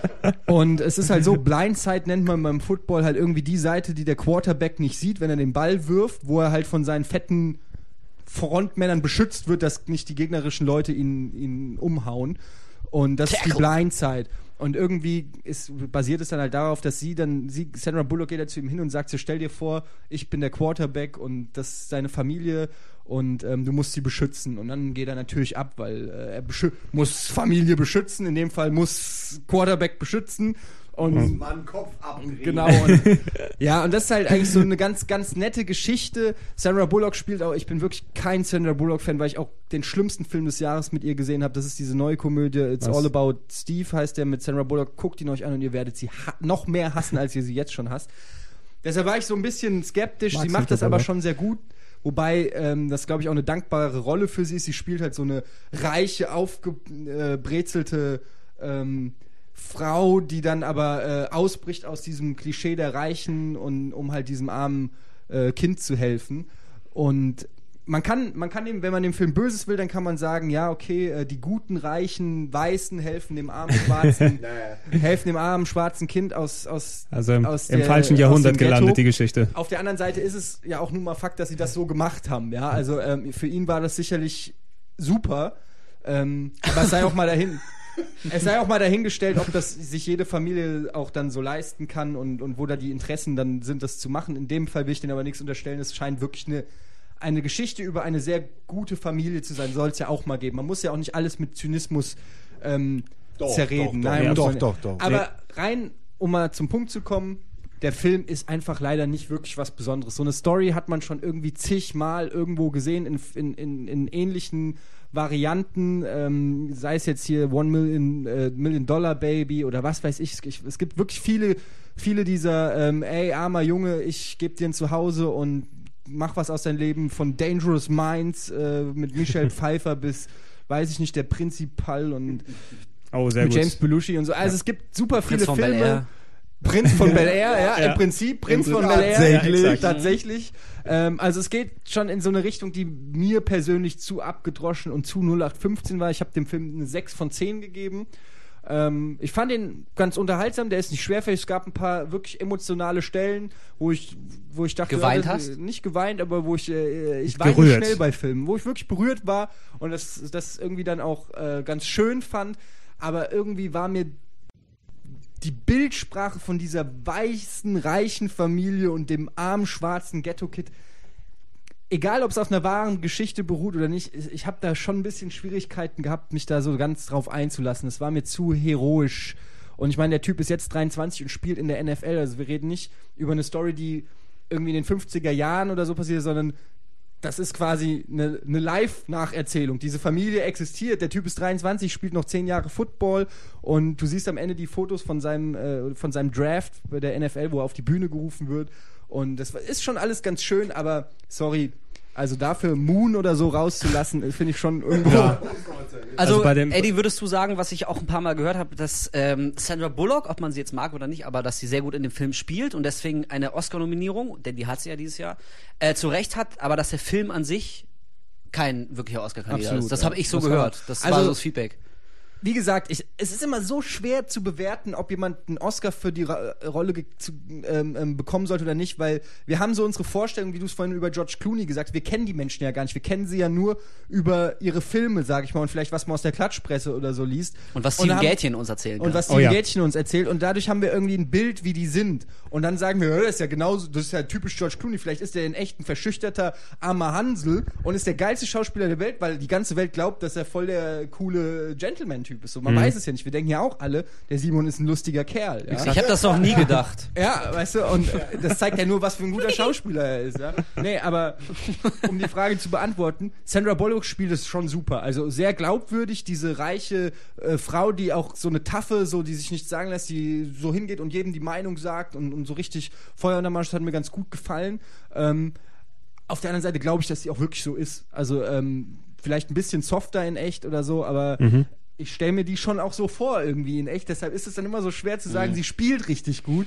Aber das, wie gesagt, wenn man fair ist, muss man sagen, sie hat die Rolle gespielt, so wie man sie sich vorstellt. Ja, genau. Also, also letztendlich, es gibt ja eine Menge Schauspieler, die in bestimmten Rollen sehr gut Exakt, sind, die ihnen natürlich. ähnlich sind so. Und dann ist ja immer die Frage, gut, dann hat er sich die richtige Rolle ausgesucht letztendlich. Ist ja auch irgendwo muss man auch einen Preis für kriegen. Also ich meine irgendwie. Es ist so diese Frag mal, Tom, frag mal Tom Hanks, der ist immer nur Tom Hanks. Exakt. Und kriegt, Hanks und kriegt ist dafür immer Oscars. Tom Hanks. Tom Hanks auf einer Insel. Ich Tom hasse, Hanks, ich hasse Tom Hanks, ohne Weltkrieg. Scheiß. Was Ey. hast du gegen Tom Hanks? Das ist Nein, doch, ey, Nein, also super. hassen nicht, aber ich kann Nein, verstehen, nein, nein, okay. ich kann ha- deinen Hass ein ich, bisschen Nein, verstehen. nein, okay, ich muss, ich Er ist hasse ihn nicht, überpräsent. aber ja, er ist so ein Typ, Tom Hanks ist Tom Hanks, der eine Rolle übernimmt. So. Ja. Mal- das macht er immer und kriegt dafür Oscars. Ja, nimm mal ein Extrembeispiel, was natürlich nicht Oscar nominiert ist, aber so jemand wie Michael Sarah jetzt gerade, der effektiv nur ein Charakter ist. Genau. Ne, und dann in jedem Film genau dasselbe spielt, die ganze Zeit Ja. über. Hm. Ne, wenn jemand jetzt einen Oscar oder Oscar-würdigen Film um ihn drum herum schreiben würde, dass der Charakter passt, dann könnte man ja vielleicht nochmal drüber sprechen, ne? Ja. dass der dann sich dann da nochmal aufgehen lassen kann. Übrigens, Egal. äh, die Parallelen von, von Blindside zu Aaron Bronkowicz zum Beispiel, äh, Julia Roberts damals. Heißt er nicht äh, glaube ich. Bronkowicz? Alan Brockovich, glaube ich. Brocko, Brockowicz. Brocco, oder? Bronco, Bronco. Bronco oder Brocco? Bronkowicz. Brockowicz? Nee, Brockowicz. Brokkoli. Gregor, ist- guck das ist- sofort nach. Ja, tipp, tipp, tipp, tipp. Aaron. B. Ah, Aaron habe ich jetzt reingeschnitten. Aaron richtig. B. und So. Rocky, nein. Ja. Ähm, ja, auf jeden Fall, die Parallelen sind natürlich schon sehr frappierend und da hat ja Julia Roberts damals auch richtig abkassiert bei den Oscars. Und was man dann Mag eben über. Sandra Bullock sagen muss, ähm, was man über Sandra Bullock eben dann sagen muss, ist, dass äh, sie so eine Rolle bislang noch nicht gespielt hat. Und deshalb ist der Bass, der, der, der Rummel um sie so schon ein bisschen gerechtfertigt, weil man hätte es ihr, glaube ich, nicht unbedingt Ja, zuge ich meine, es- zugetraut. Es ist so. auch eben nicht nur über sie dann getragen, also sie ist ja nicht der einzige Grund, dass es da ist, weil der ist ja wirklich abgegangen wie ein Zäpfchen. In, gehabt, ja, ja. also hat über 200 Millionen Dollar eingespielt, Sandra Bullock den Golden Globe noch abgestaubt, was ja schon mal ein kleiner Indikator dafür ist. Also das war schon mal, denke ich mal, ausschlaggebend, dass sie überhaupt dann mit nominiert wurde. Das ist als, als bester Film reingekommen, aber ich glaube auch No Chance in Hell, dass der den Preis mitnimmt. Speziell in dem Feld auch noch Ja, nicht. wir kommen jetzt aber auch Langweilig. langsam in die Richtung der Leute, die eine Chance haben. Jetzt Also, kommt- obwohl Ja. wir alle Ja. wissen, was es als hätte wird. es jemand dramaturgisch so aufgebaut. Unglaublich, ne? Als ob, als ob da Nicht jemand schlecht. Die, Das bezweifle ich. ja. Cool, die Dann- Jungs von Game On. Ja, da, dann äh, gehen wir jetzt zu dem Film, ähm, der, glaube ich, leider von den dreien, die jetzt übrig sind, die wenigsten Chancen hätte, weil er einfach zu. Okay, lass mich mal, Was- soll jeder mal tippen, was, was er glaubt, was, Ich glaub, wen ich- du meinst? Ich glaube, du meinst District 9. Ja, natürlich. Das genau, wird den nein. Mai. District 9, wo wir. Nein. Ah, verdammt, warum? Es ist, stimmt, aber warum? Ja, aber also inhaltlich äh, überhaupt, also ich, ich weiß noch, wir waren ja damals von der Gamescom gekommen und sind ja geschlossen ins Kino gegangen. Direkt am selben Abend noch. Ne? Haben uns die Karten vor der Gamescom schon geholt und, und uns drauf gefreut. Oh, am Sonntag Mhm, sind wir zurück dann gehen wir alle schön in District 9 und dann war der Film da und der war geil. Ne? Ja, kann man so Also, stehen lassen. ja. Nächster Film. Nächster Film? Ähm, Avatar. Ja. Nee, wir, wir, haben, Nein, wir äh, haben kurz vorher schon drüber gequatscht. District 9, Neil Blomkamp, effektiv der Film, den er gemacht hat, ähm, produziert. Ich glaube, Peter Jackson hat ja auch mitproduziert hier Ja, wieder. ja, Ne? Ja, er, er, er, er hat ihm ja Kohle gegeben. Ja, Peter Jackson ist ja zu ihm hingegangen. jetzt doch nicht mein Achtung, ganzes jetzt Thema kommt weg. Das ist Simons das eine Auftritt. Thema, wo das ich ist mich doch genau das, was du geschrieben Ja, hast vor, Simon- vom Simons, Dreivierteljahr. ja, ja, aber er will jetzt kurz mit seinem Wissen glänzen. Das ist so lächerlich. Ich habe dir eine halbe Stunde zugehört. Und, und jetzt darf ich nicht mal was Doch, erzählen, nee, obwohl nee, ich mich auskenne. wir wollen nur Bitte, das- ihr- Ich ihr hol mir mal einen Kaffee. hier. Ja, Peter Jackson hat, glaube ich, was damit zu tun gehabt. Eventuell auch hier, wie hieß der? Neil Blomkamp.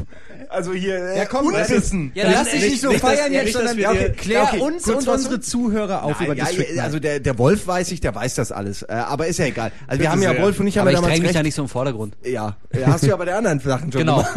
Wolf und ich äh, haben ja recht viel geschrieben zu dem Ding. Kurzgeschichte, ähm, Neil Blomkamp macht eigentlich nur, hat eigentlich Adidas und, und Renault oder so Werbung gemacht, also dieses tanzende Auto, diesen Mac tanzenden So ein Auto. Genau. cooler, junger, hipper Werbefilmer. Ja, ja, also der macht eigentlich nur Kurzfilme, der ist eigentlich nur, sag ich mal, ins Visier von, von Peter Jackson gekommen, weil er eben so, weil er Effekte sehr originell mit realen Aufnahmen kombiniert. Also er ist da jemand, der einfach ein Auge hat für äh, Effekte, die dann nicht so wirken, als ob es Effekte sind.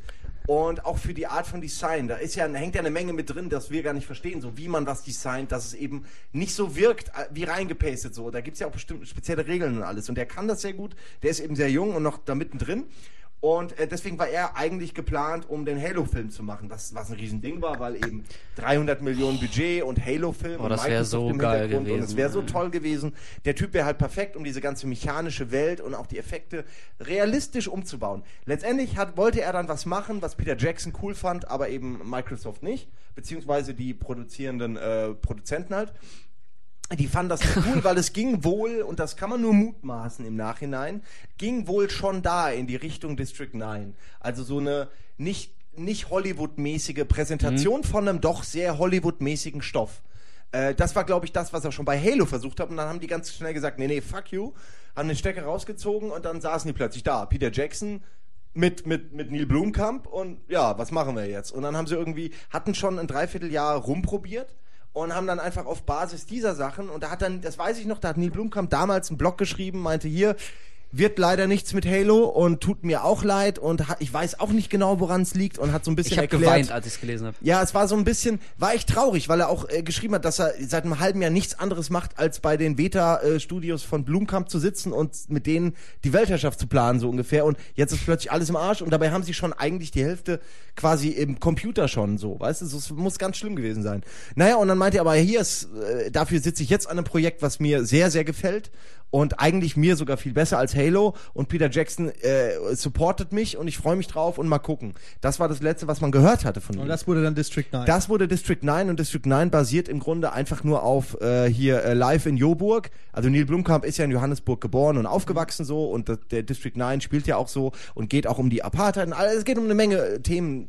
Am besten lest ihr euch äh, Wolfs Filmkritik und meine quasi Behind the Scenes Backstage Informationen nochmal durch. verlinkt ist gleich genau. im Artikel. Ja, weil das Interessante daran ist wirklich mit 300 Millionen hätt, was hätte er damit machen können und Ey. dem Halo Franchise. Ja, man muss ja und dazu er hat sagen, mit 30 Millionen exakt. hat er jetzt halt einfach diesen Film gemacht und der ist nicht umsonst der, ist der muss jetzt nicht gewinnen, meiner Ansicht nach, aber er ist definitiv nicht umsonst nominiert. Also ist auf jeden Fall einer der Meilensteine des, des vergangenen Kinojahres. Ich denke, da ja. kann man auf jeden Fall äh, so sagen. Was mir an District 9 halt ähm, gefallen hat, ist, wie du schon eben erwähnt hast, ist so, dass, dass er erfrischend anders sich an so, ein, an so ein Material wagt und auch hier der Übergang total fließend ist. Am Anfang denkt man noch, es ist wie so eine Dokumentation und der Film endet quasi mit einem richtigen Science-Fiction-Action-Film. Und dieser, dieser Übergang ist so fließend, dass man ihn selber als Zuschauer also gar nicht mitkriegt. Aber erst wenn du dann im Nachhinein aus dem Kino kommst, und den Film gesehen hast und Revue passieren lässt, vom inneren Auge nochmal so dir anschaust, dann merkst du überhaupt, was da eigentlich gerade passiert ist. Und das hatte hat mir so ein richtiges Grinsen auch ins Gesicht gezaubert, als ich aus dem Film rauskam. Klar, die Effekte ähm, sind super, keine Frage, aber man sieht natürlich, dass mit noch mehr Geld noch viel mehr möglich gewesen wäre. Mhm. Aber ähm, auch, ja, ich weiß nicht, das gesamte Setting, die Idee, ähm, das Pacing, die, die Mischung zwischen Splatter, äh, Action, Spaß, Innovation ist wirklich super gelungen für, und genau. ähm, ja, einfach ein also super für, für einen, Film. Für, genau, für einen Effekt Sci-Fi-Film steckt da eigentlich wirklich nochmal so viel mehr drin, eben die ganzen Apar Apartheid-Parallelen plus eben so ein Film würde normalerweise nicht in Johannesburg eben spielen. Ne? Der würde dann irgendwo dann New York. in New York, Südstaaten ja, sowas verfrachtet werden. Ja. Und auch, ähm, muss ich auch immer anerwähnen, der, der Hauptdarsteller, ich glaube, wie heißt er, Charlton Copley, Mhm. ne? Ähm, war kein Schauspieler vor, seine erste Rolle, die er dann dort gemacht hat und gleich super gut und super Und jetzt überzeugend. spielt er im A-Team mit, ne? Der spielt im A-Team jetzt in Murdoch. Nein. Ja, im neuen Doch, A-Team. doch, Film. ohne Scheiß. Ja, Aber, aber wirklich ein völliger Unbekannter, der das Ja. echt gut auch ge gemacht hat. Also ja. Und vielleicht auch, ist es gerade diese Unerfahrenheit so ein bisschen, die, die das so gut rüberbringt, weil er eben auch so jemanden spielt, äh, der halt, ja, also die Kamera ist ja dabei, so weil die das dokumentiert so, aber er ist ja dann eher so ein Bürokrat, der halt so ganz begeistert so ein bisschen ist, wie cool sein neuer Job so ist, ja, mit den Ja. Aliens und so. Und der halt so, der, der, ich finde, er spielt das auch ganz gut. So, vielleicht liegt es auch daran, dass er eben auch ein bisschen aufgeregt ist noch. ja, es ist, Vielleicht. es ist, es ja, ist eine also schwere, das kommt nicht. schon gerade so die erste, ähm, die ersten Genau, paar Minuten in diesem Doku-Style, wo man sich noch so ein bisschen im Film reinfinden muss. Da, äh, glaube ich, kann man sich ganz gut an dem Typen festhalten, weil er irgendwie auch so, er wirkt so ein bisschen verunsichert und, und zeigt der Kamera so alles, das ist mein Büro und, und lächelt immer so dabei. Gucken Sie mal hier, gucken Sie mal da. Genau, so. ist, da lächelt er noch. Da ja. lächelt er noch. Es ist eben wirklich eine schwierige Rolle, die so viel Wandlung dann auch abverlangt, also zwischen den, dem Charakter, den er spielt und, und das, was eigentlich in ihm drin ist. Eigentlich würdest du ihn ja auch als Arschloch fast schon titulieren, glaube ich, am Anfang. dass du, Am Anfang schon, ja, so richtiger Ja, ja. und so, genau so von, von so einem Charakter auszugehen, wird es ja schwer, dass du dann nicht komplett die, die Sympathiewerte dann dort verlierst. Ja, du müsstest auch ja über 90 bis 100 Minuten keinen Arschloch begleiten über den ganzen Film und dem die Daumen drücken sozusagen. Ne? Ja. Also Ja. mir hat District 9 auch echt sehr, sehr gut, wie allen hier gefallen. Ich habe den ja auch äh, ziemlich abgefeiert bei uns auf der Seite. Und äh, also was mich äh, unter anderem mit am meisten beeindruckt hat, ist Neil Blomkamp, Simon, von dem du jetzt uns sein ganzes Leben mal kurz rekapituliert hast, der ist ja irgendwie 29 oder so. Oder jetzt mittlerweile 30. Stell dir Der das ist so vor. alt. Der ist jünger als so mancher hier am Tisch. Das muss man sich mal vorstellen. Ja, vor allem äh, den jeder hier am Tisch. Machen Ja. und nach diesem, nach diesem ganzen äh, Hollywood-Scheiß, wo du erstmal gedisst wirst und dein Projekt Dass er überhaupt noch wird. Bock drauf hat. Ja, und dann, Alter, wie, der muss Peter Jackson aber mal 24-7 ich würde jetzt fast sagen, Ich weiß schon, was du sagen Du weißt, was ich sagen würde. Ja. Aber der, der ist der persönliche Sklave ab jetzt von Peter Jackson. Und weil zwar der Typ Recht. hat ihm 30 Millionen organisiert. Ja. Er hat gesagt, mal einen Film. Und jetzt ist er Oscar nominiert mit seinem ersten Film. Das ist schon- wie Matt Damon, der dann irgendwie hier äh, Screen äh, für, für Good Will Hunting. Good Will Good Will Hunting, ja. direkt das erste Projekt und gleich so ein, so ein, so ein Ding. Das ist schon, das muss man Also das, mal das, schaffen. ja, das, das hat mich echt beeindruckt, dass so ein junger Bengel äh, so ein Ding mal eben raushaut. Ähm, und dabei, in allem, was er tut, wirkt er auch extrem, und das hat mir sehr imponiert, extrem selbstbewusst. Also ich finde, man merkt überhaupt nicht, dass es sein erstes großes Projekt ist, dass der äh, so alt ist wie wir. Ähm, allein so diese, diese technischen Feinheiten, also es transportiert sich ja auch viel über diese ganze Tricktechnik. Allein wenn du das erste Mal dieses riesige Raumschiff da über Johannesburg schweben siehst. Also wenn, wenn der Effekt schon, wenn das nicht funktioniert, wenn das irgendwie cheesy oder billig wirkt, oder wenn du den Eindruck hast, der konnte jetzt mit dem Material nicht umgehen, Ja. äh, dann wäre der Film von vornherein zum Scheitern verurteilt. Aber der macht es so, so smart und so Da selbstbewusst. Der hat sicherlich- so große Eier. Also, Entschuldigung, aber der hat so große er Eier. hat so große Eier, dass er, nee, dass er sich echt so, einen- so einen sperrigen Stoff nimmt und den aber wirklich so, so wasserdicht und so professionell auf Und da spielt ihm haut. Das sicherlich auch in die. Karten, dass da keine äh, Prominenten jetzt oder dabei waren. Total. Hätte, er- ich stelle mir gerade vor, so ein junger, unbekannter 29er Regisseur und dann kommt da irgendein bekannter Hollywood-Typ und der sagt dann, nee, nee, wir machen das mal besser so, glaub mir, ich, hab, ich weiß, wie das Exakt. geht. Wir der brauchen konnte- Will Smith in der exakt, Rolle. Genau, der, der konnte, der konnte seine, Oh Mann. der konnte halt wirklich seine Vision umsetzen, Ja. so wie er sich das vorgestellt hat. Und das ist, glaube ich, super, weil Peter Jackson, ich glaube, das ist das größte Kompliment, was man an Peter Jackson machen muss. Er hat ihm einfach den Rücken frei gehalten und Ja. gesagt, mach deine Vision, ich stehe hier und, Ja. und back dich ab. Es gibt auch zwei, es gibt wirklich nur zwei Gründe, wie, also du hast völlig recht, ihr habt alle recht, was ihr gerade gesagt habt, aber es gibt äh, zwei Gründe, weshalb dieser Film auch so gut funktioniert hat. Das ist zum einen, dass Peter Jackson wahrscheinlich 100 Prozent, man kriegt es ja nur so mit, hinter ihm stand und auch permanent ihm, wie du sagst, dass den Rücken freigehalten hat, dass er arbeiten konnte, dass es keine Stars da waren und ähnliches. Er hat einfach wirklich arbeiten können und zweitens ist es ja ein Remake sozusagen von einem Kurzfilm, den er gemacht hat, der auch schon verdammt gut war, der schon gezeigt hat, wer, wer das sich, wer es nicht kennt und sehen will, War wie District geil. 9 anfing, äh, es gibt einen ganz guten Eindruck. Live in Joburg Ist ja verlinkt bei uns. ist, ist verlinkt Natürlich. wahrscheinlich auch. Also, ähm, das Tolle an dem, kann man kurz noch mal erzählen, eine kleine Nebenstory. Er ist ja rumgegangen in Johannesburg und hat Leute interviewt äh, zu, ich, ich müsste da jetzt was erfinden, aber es gibt ja verschiedene äh, politische Strömungen und Spannungen äh, von verschiedenen Gruppen in Johannesburg und so ist ja dieses alte Problem. Und er ist gegangen, hingegangen zu der einen Gruppe und hat gesagt, hier, was haltet ihr von der anderen Gruppe? Und hat die dann äh, O-Töne aufnehmen lassen und hat das später so verschnitten, dass man denkt, die reden über die Aliens, die sich da breit machen in Johannesburg. Und das alleine war schon so ein cooler Kniff, so schon damals, was, wie du sagst, zeigt, dass der Typ echt Eier hat, so. Das ist schon cool, irgendwie Originalzitate so zu verbauen, dass das so, weil das wirklich auch, du denkst die ganze Zeit, ja, es sind aber gute Schauspieler, dass die das irgendwie gut rüberbringen, so. Wo hat er die alle her, so? Aber nein, die reden halt wirklich über die Leute, die sie kacke finden, so von der anderen Seite vom Die von sollen Stadt, wieder nach Hause Die sollen wieder nach Hause, die nerven, die sorgen für die Kriminalität und alles. Und, äh, weißt du, das ist schon geil. Das ist übrigens eine Aussage. Nummer, die die bei äh, Up in the Air auch gemacht haben, wo Ja, sie stimmt. Ja, äh, echt? Mit echte Arbeitslose, ja. äh, die, die gefeuert wurden, ähm, halt interviewt haben, gefragt haben, was das jetzt für Gefühle und Emotionen in die aus, in den auswirkten, haben die dann halt auch gezeigt. Das macht es auch echt teilweise bitter, weil es zeigt Sehr so, bedrückend. ja. wirklich sehr bedrückend, weil man, also man kennt es ja auch selber so, wenn man Angst hat irgendwie um seinen Job oder so, oder manche kennen es vielleicht. Ähm, und das ist echt so, wenn du, wenn du halt alt bist und eine Familie hast, und noch in diesen, sag ich mal, in diesen ja, klassischen äh, Familienverhältnissen bist, wo du der Einzige bist, der ein Gehalt hat, die Frau hat nichts gelernt oder, und, und du bist verantwortlich und hast auf einmal keinen Job mehr, wie dann plötzlich der Boden unter deinen Füßen weggezogen wird, was für ein schlimmes Gefühl das ist. Und ähm, ja, wollte ich an der Stelle nur sagen, gerade auch wenn so eine realistische Komponente von noch reinkommt, äh, eigentlich auch sehr cool. Das gibt ihm gleich noch viel mehr Gewicht. Ja, ist ja wirklich so. Mhm. Aber hier, ähm, wir wollen ja, ist ja kein District 9 Podcast. Ähm, wir haben jetzt eine Menge darüber gehört und ich glaube, wir sind uns auch einig, dass wir uns alle sehr freuen darüber, dass der Film nominiert ist. Mhm. Und unter Umständen hätte er es auch geschafft, wenn nicht noch Der nächste Effekte waren, wenn, wenn, nicht, wenn, wenn nicht Mr. Cameron noch am Start Mr. wäre. Cameron, genau, jetzt zu dem einen von den beiden Filmen, von denen ich glaube jedenfalls, zwischen denen es sich dann entscheiden Ja. wird, wer den besten Film bekommen wird. Ähm, mit dem äh, größten, ja, der größte Elefant am Tisch, der größte Elefant am Boxoffice, mittlerweile glaube ich 2,7 Milliarden Dollar weltweit eingespielt. Avatar von James Cameron. Ich dachte, Hurt Locker. Ja, Hurt Locker hat, ich glaube, 2,7 Millionen. Nein, nein, Hurt Locker hat auch schon gut eingespielt, aber Avatar war, ich habe mir damals gedacht, als der dann gekommen ist, ob wir vielleicht mal einen James Cameron Podcast machen, wenn es dann soweit ist. Aber ich darf, hab, darf ich jetzt schon mal sagen, dass ich da bitte gerne dabei wäre? Wenn du an dem Bist Tag auch mal zur dabei? Arbeit kommst. Ach, das ist so asozial. Mich hat bei dem Rennspiel-Podcast gar keiner gefragt. ja, Naja, gut. hätte es auch Mach dir 20 mal Stunden gedauert. Ist meine SMS nicht angekommen? Nein, aber es, es ging mir auch darum, dass da, ja, also ich habe den letzten Endes nicht gleich dann äh, gemacht im Podcast, weil ich glaube, Avatar ist so ein Film, für den man, damit man den vernünftig fassen kann oder beurteilen kann oder sonst was drüber reden kann, braucht man ein bisschen Abstand dazu, ne? Weil jeder, der aus dem Kino kommt, ist entweder ähm, total dagegen oder total dafür Oder oder, ist geflasht oder am Arsch oder sonst was. Oder blind?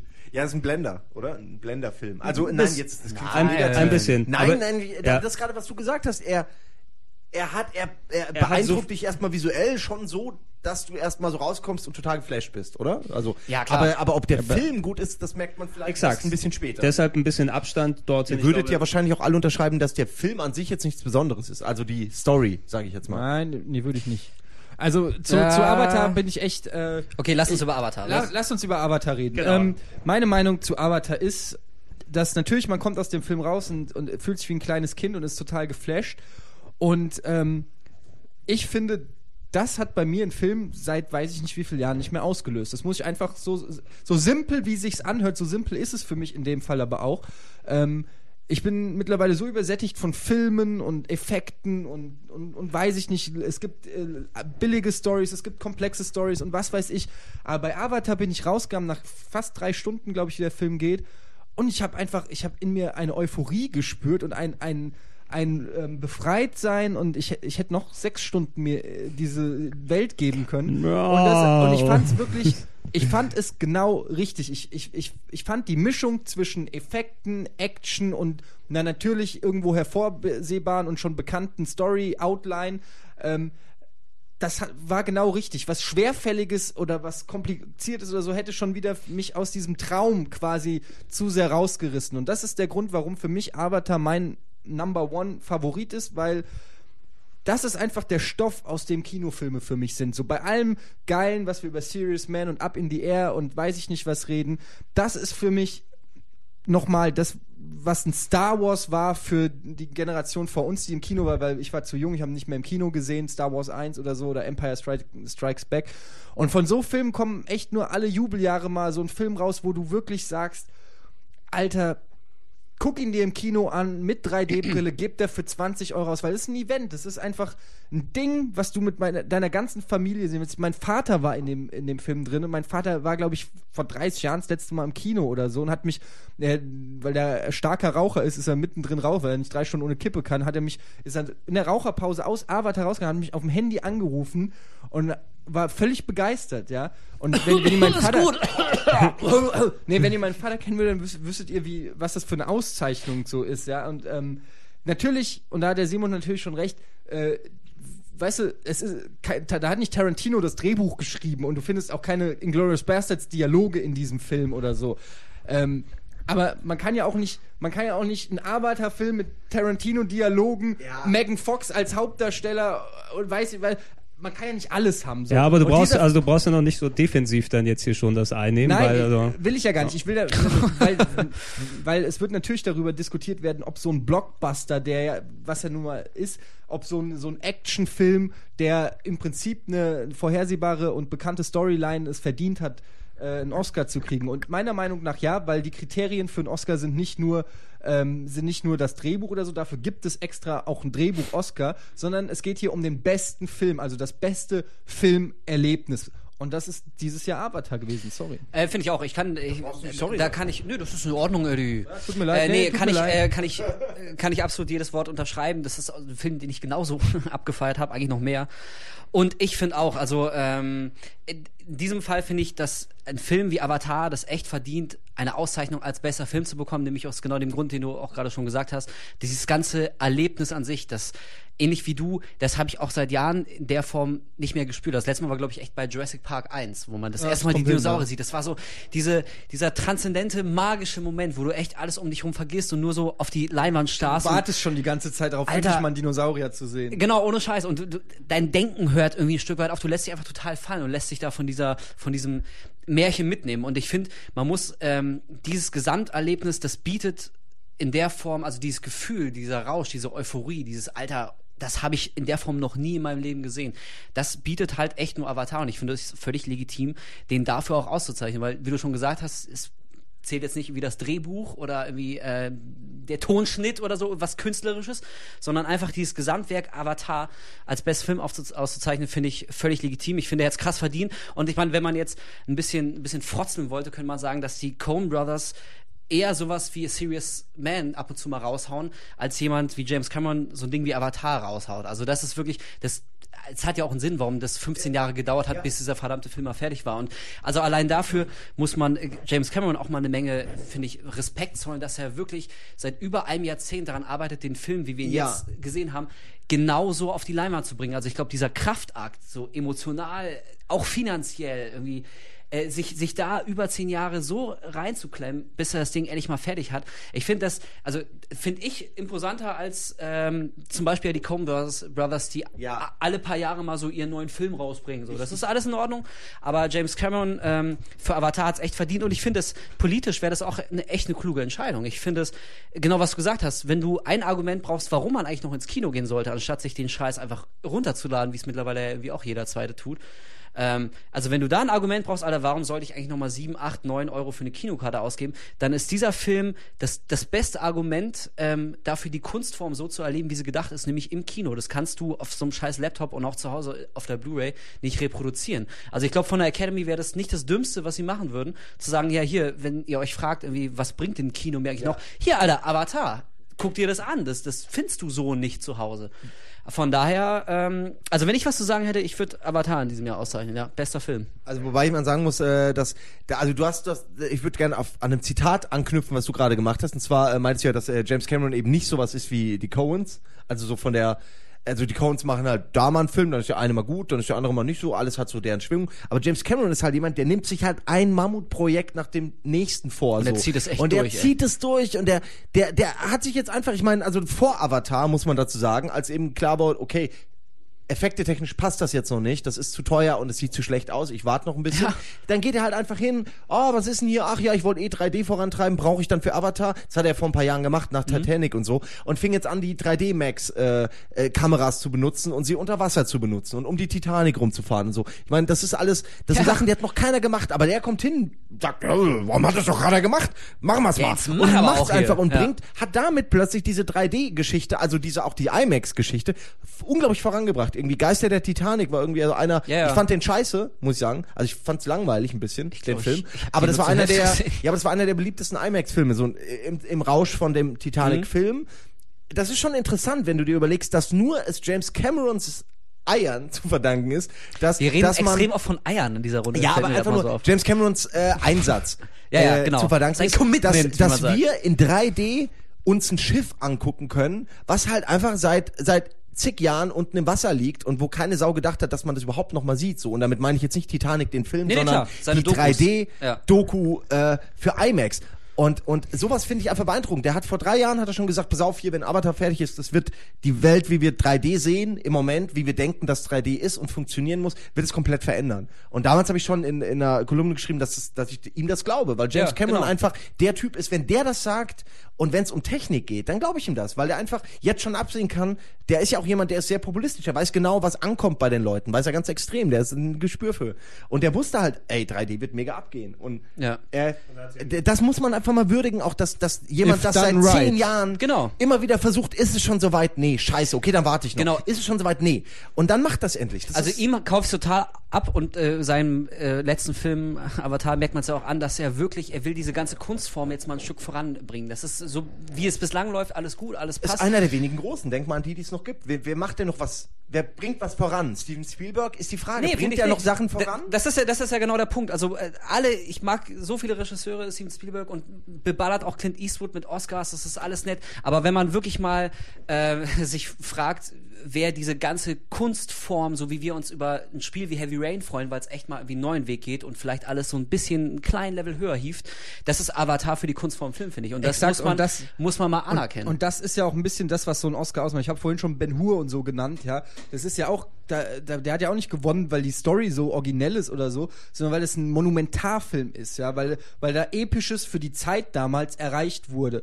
Und äh, das ist für mich auch eben das, was ich auch vorhin meinte mit Oscar, was mir bei Up in the Air, cooler Film, keine Frage. Aber da fehlt mir dieses Epische. Ja, genau. Und, und äh, das ist einfach Avatar, ja. Und der hat einfach da was geschaffen, einfach ein Meilenstein in der Kinogeschichte. Über Avatar wird man noch jahrelang reden, weil er der Erste ist, Ja. der es so in dieser Art angepackt hat. Ja, nicht nur, weil er unheimlich viel Geld eingespielt hat, sondern weil er, wie du es gerade gesagt hast, das, weil er 3D, weil er allen anderen im Prinzip, allen in Hollywood gezeigt hat, wie man es richtig macht. Und nicht umsonst wird jeder zweite Film jetzt 3D rauskommen, Ja. weil alle sehen, okay, pass auf, das geht und wenn man es richtig macht, ist es auch richtig geil. George Lucas denkt drüber nach, die neue, die neue Trilogie in 3D rauszubringen. Ja, warum oder so, nicht? Ja? Warum nicht nochmal alles auflegen zum zwölften Mal? Ich sag nicht, dass es was Gutes ist. Ich sag nur, das zeigt so, dass, dass, dass, Gut, dass dass James Cameron bin, einfach derjenige ist, der alle anderen und damit auch die mächtigsten und großen dieser Hollywood-Welt äh, äh,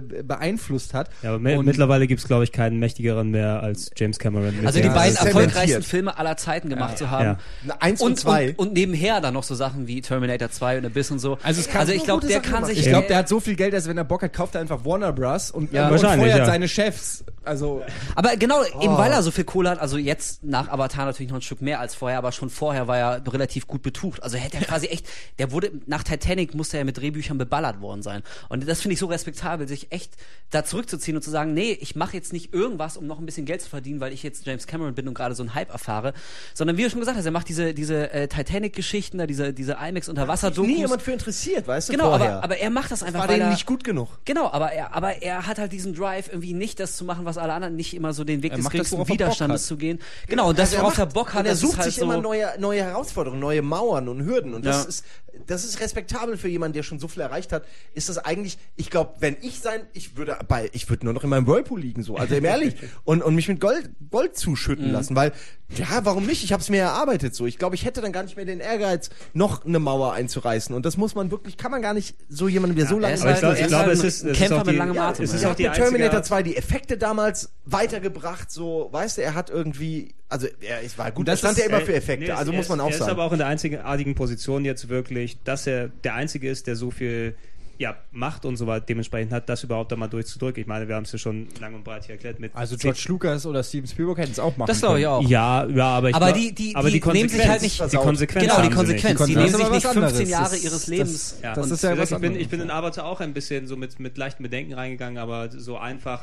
Wer dachte denn nicht auch, dass der total scheiße wird, als man reingegangen ist? Ich dachte das schon. Ich? Ich ja. auch. Der Trailer Ich- war fürchterlich. Ich muss mal sagen, erinnert ihr euch noch an Ich die fand den große cool. äh, Hotelshow, die wir auf der Die GC gemacht haben? ja. Da habe ich, da habe ich kurz gesagt, Leute, irgendwie merkt euch meine Worte, Avatar wird alles wegrocken Ich Ende mich des schon- Jahres. ich Und hab da mich habt ihr schon- mich alle Ich ausgelacht. habe mich schon in unserem allseits beliebten Ja. Ich hab Maniac-Forum, äh, alle, die da zuhören, seien hiermit gegrüßt, habe ich äh, mich schon äh, rumgeprügelt mit diversen Leuten, die mir was von Schlümpfen und beschissenen Ja. Effekten und äh, CGI-Flügel, das erkennt man, dass der Flügel CGI ist. Das sind Und Limonadetrinker. So. Ja, ernsthaft. Also ich habe von Anfang an gesagt, mich, mich hat schon der Trailer geflasht, weil ich Ja. einfach, ich konnte, Doch, doch, ich ich habe schon diesen geil. Trailer, ich konnte mir genau vorstellen, wie es wird. Also ich konnte natürlich nicht die 3D-Effekte und so, aber ich, ich wusste, dass da so diese fantastische Welt ähm, gebaut wird. Und das ist ja auch das, was alle dem Film vorwerfen, von wegen schwacher Story und so weiter und vorhersehbar. Man muss einfach mal sich wirklich hinterfragen, wie viele Filme guckt ihr euch an, wo ihr nicht ungefähr eine Ahnung habt, Ja,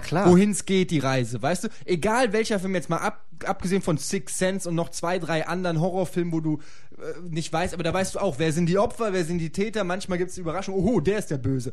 Das ist das, wo es dann heißt originell. Aber im Prinzip weißt du bei allen Filmen, in welche Richtung es geht.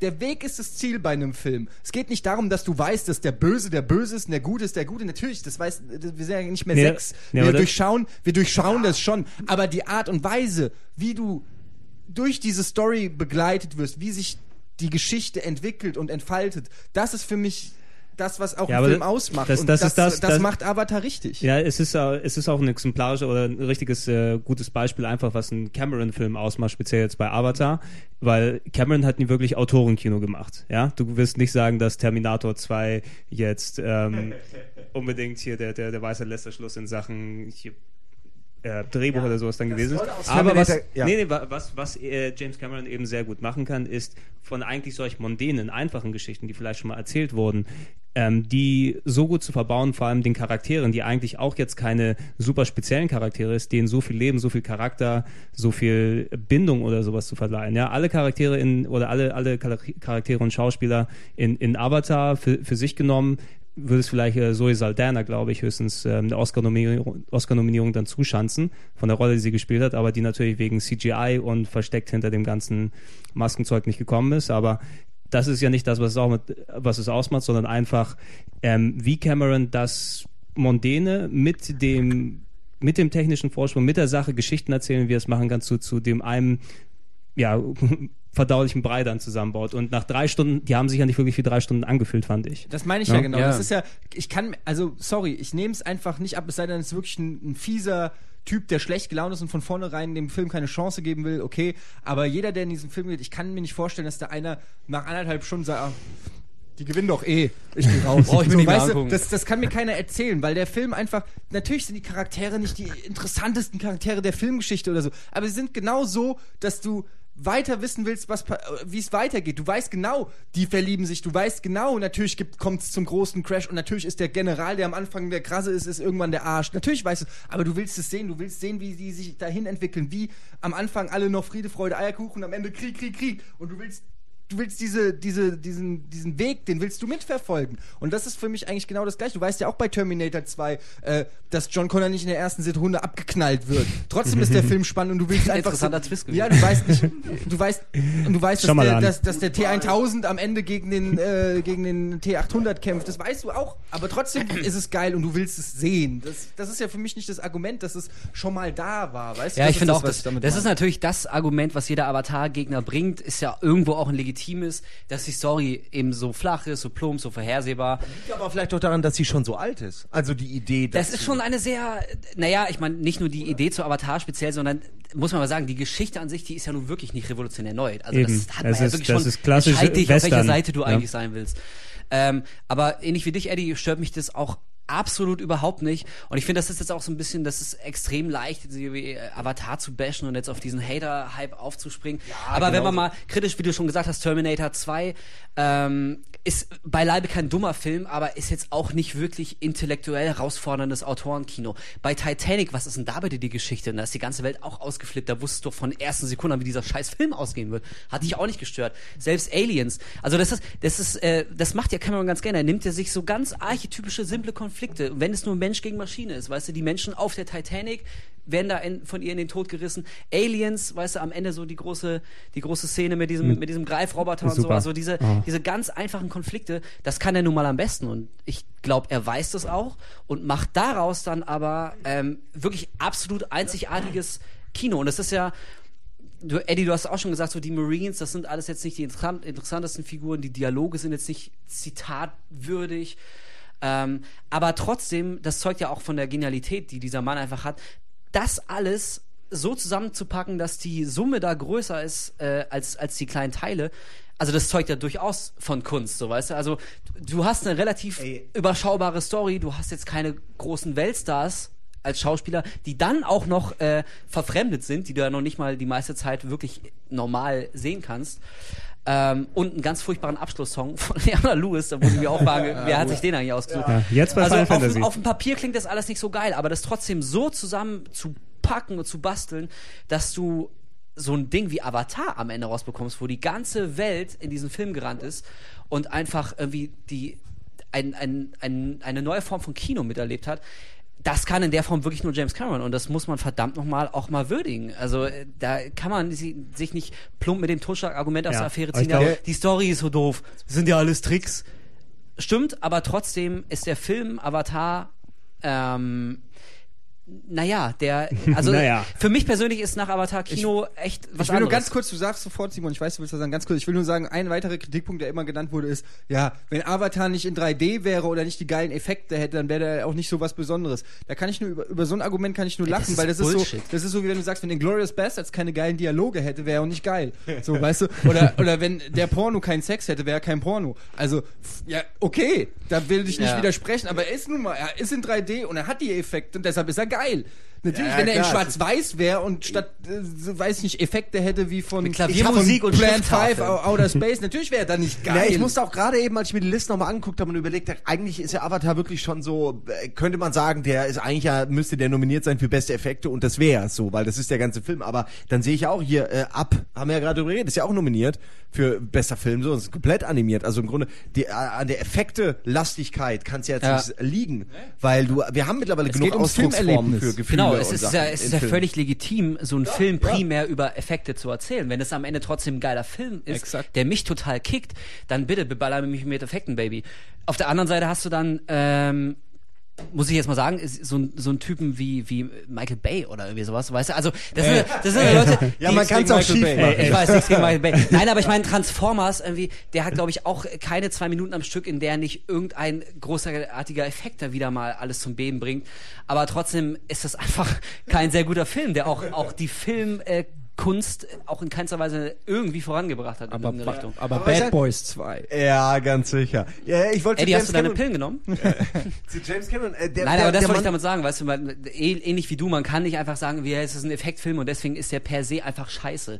Das ist, also nichts wert so, also Ja, äh, da- keine, das, das keine sind Leute, also man, man kann Avatar gerne nicht so toll finden wie wir jetzt alle hier, aber dann bitte nicht über dieses Argument, äh, es sind Schlümpfe im Weltraum, Schnarch, der Gag zieht auch nicht mehr und äh, es sind nur Effekte. Das ist einfach, also ich finde, da wird eine ernsthafte Filmdiskussion schon schwierig. Die Scheuklappen muss man einfach auch mal ablegen können. Da kann man nur sagen, man, wün- man ich, ich wünsche persönlich allen Leuten eigentlich, dass sie so unbefreit und, und ja, so äh, voll Vorfreude in so einen Film gehen können, den sie sich einfach drauf einlassen können. Mir tun eigentlich die Leute eher leid, Ja, die, äh, die aus so einem Film rausgehen und dann sagen, "Hm, wo hat denn der Typ am Ende das Riesenmesser rausgezogen? Das macht gar keinen Sinn. So, wenn das das ist, was bei dir hängen geblieben ist, dann tut's mir leid, dass du so wenig in deinem Leben nur noch genießen kannst und dich auf so wenig nur noch einlassen kannst, weil mich hat es nicht gestimmt. Es ist scheißegal, wo der, Ja. der kann das Messer aus seiner Kimme hinten ziehen. Äh, Hat er völlig- vermutlich auch. das, Ja, hat er wahrscheinlich auch. Ist, ist mir völlig egal. Ich, war- ich war drei Stunden in einer anderen Welt Ja. und habe mich wohlgefühlt und mich gefreut und war gut drauf. Und ich will wünschen, dass die Leute wieder mit dieser Freude Filme angucken können und nicht schon reingehen, so, ich gehe jetzt meinen Avatar, der muss mich jetzt aber mal überzeugen. Also ich würde es, glaube ich, nicht so generalisieren. Ich glaube, ich würde nicht sagen, dass, dass jeder, der den Film nicht so toll fand wie wir, einfach Verbittert ist. Ja, das würde ich nun gerade nicht sagen, ähm, weil ich auch Leuten, die Avatar jetzt nicht geil finde, den gestehe ich schon zu, von anderen Filmen dann völlig gekickt zu sein. Also ich wage auch zu bezweifeln, dass die dann so einen emotionalen Rausch erleben, wie wir nach Avatar. Aber trotzdem glaube ich, Ja, auch, auch Avatar-Hater Also können da- ja auch da- andere Sachen geil finden. Genau, da sprechen aber auch die Zahlen ja einiges für sich, weil es haben ja so viele Leute Avatar geguckt wie in den letzten 20, 30 Jahren gar keiner mehr. Ja, eben, das muss ja auch schon irgendwie so eine gewisse, Bewe- also Zahlen sind ja echt nicht alles, man muss sich ja nur Ja, mal die, die Plattencharts also- angucken oder so. Aber so ein gewisser Indikator, wenn so die halbe Welt gerade simultan in einen Film rennt Eben. Und, und, und, Leute äh, mit Selbstmordgedanken äh, spielen, weil sie in dieser Welt Ah, leben ey. wollen, weil die mit dem echten Leben nicht mehr klarkommen. Ja, das gab's doch jetzt vor ein paar Wochen, gab's doch stimmt. immer mehr Berichte. Echt? Ja, aber hey, das 14 kann man auch gut 14 verstehen, mal im Ernst. Das ist viel schöner als die Wirklichkeit. Du kommst raus und denkst dir, oh fuck. Ich lebe in der Arschlochwelt. Ich will lebe auch in der so Welt von diesen Bogen. Ich will auch Arschlöchern so einen aus dem Drachen. Film. Ja, ja.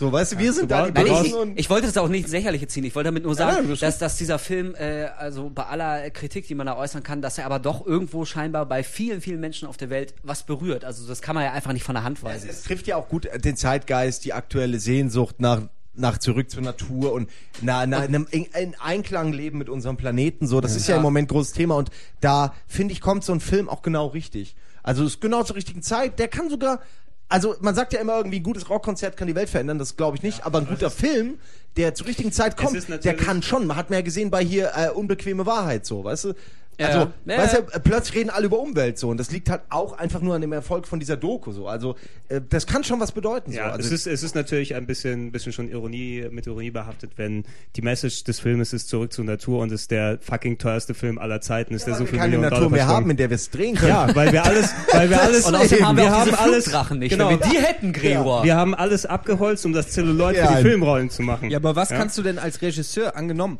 Dieses Argument habe ich auch schon gehört. Auch Ja. da habe ich eine Antwort, mein Freund. Ähm, Ja. Die letzte Antwort, da gehen wir zum ja, nächsten die letzte Film. Antwort. Ja. Ich will noch eine Anekdote über James Cameron habe ich noch. Ey, wenn, wenn das das Argument ist, äh, er macht sich ein bisschen lustig über die Technikisierung oder aus. Äh, nee, das Rottung. war ja nicht das Argument. Ja, oder die, ja. wie auch immer, dass das, das, das Back to Nature das Argument ist und dann dreht er den teuersten Film. Aber was gibt's denn besseres? Äh, ich meine, James Cameron hat mit diesem Film mehr Leute erreicht als jede fucking Greenpeace-Kampagne ja. dieser Welt.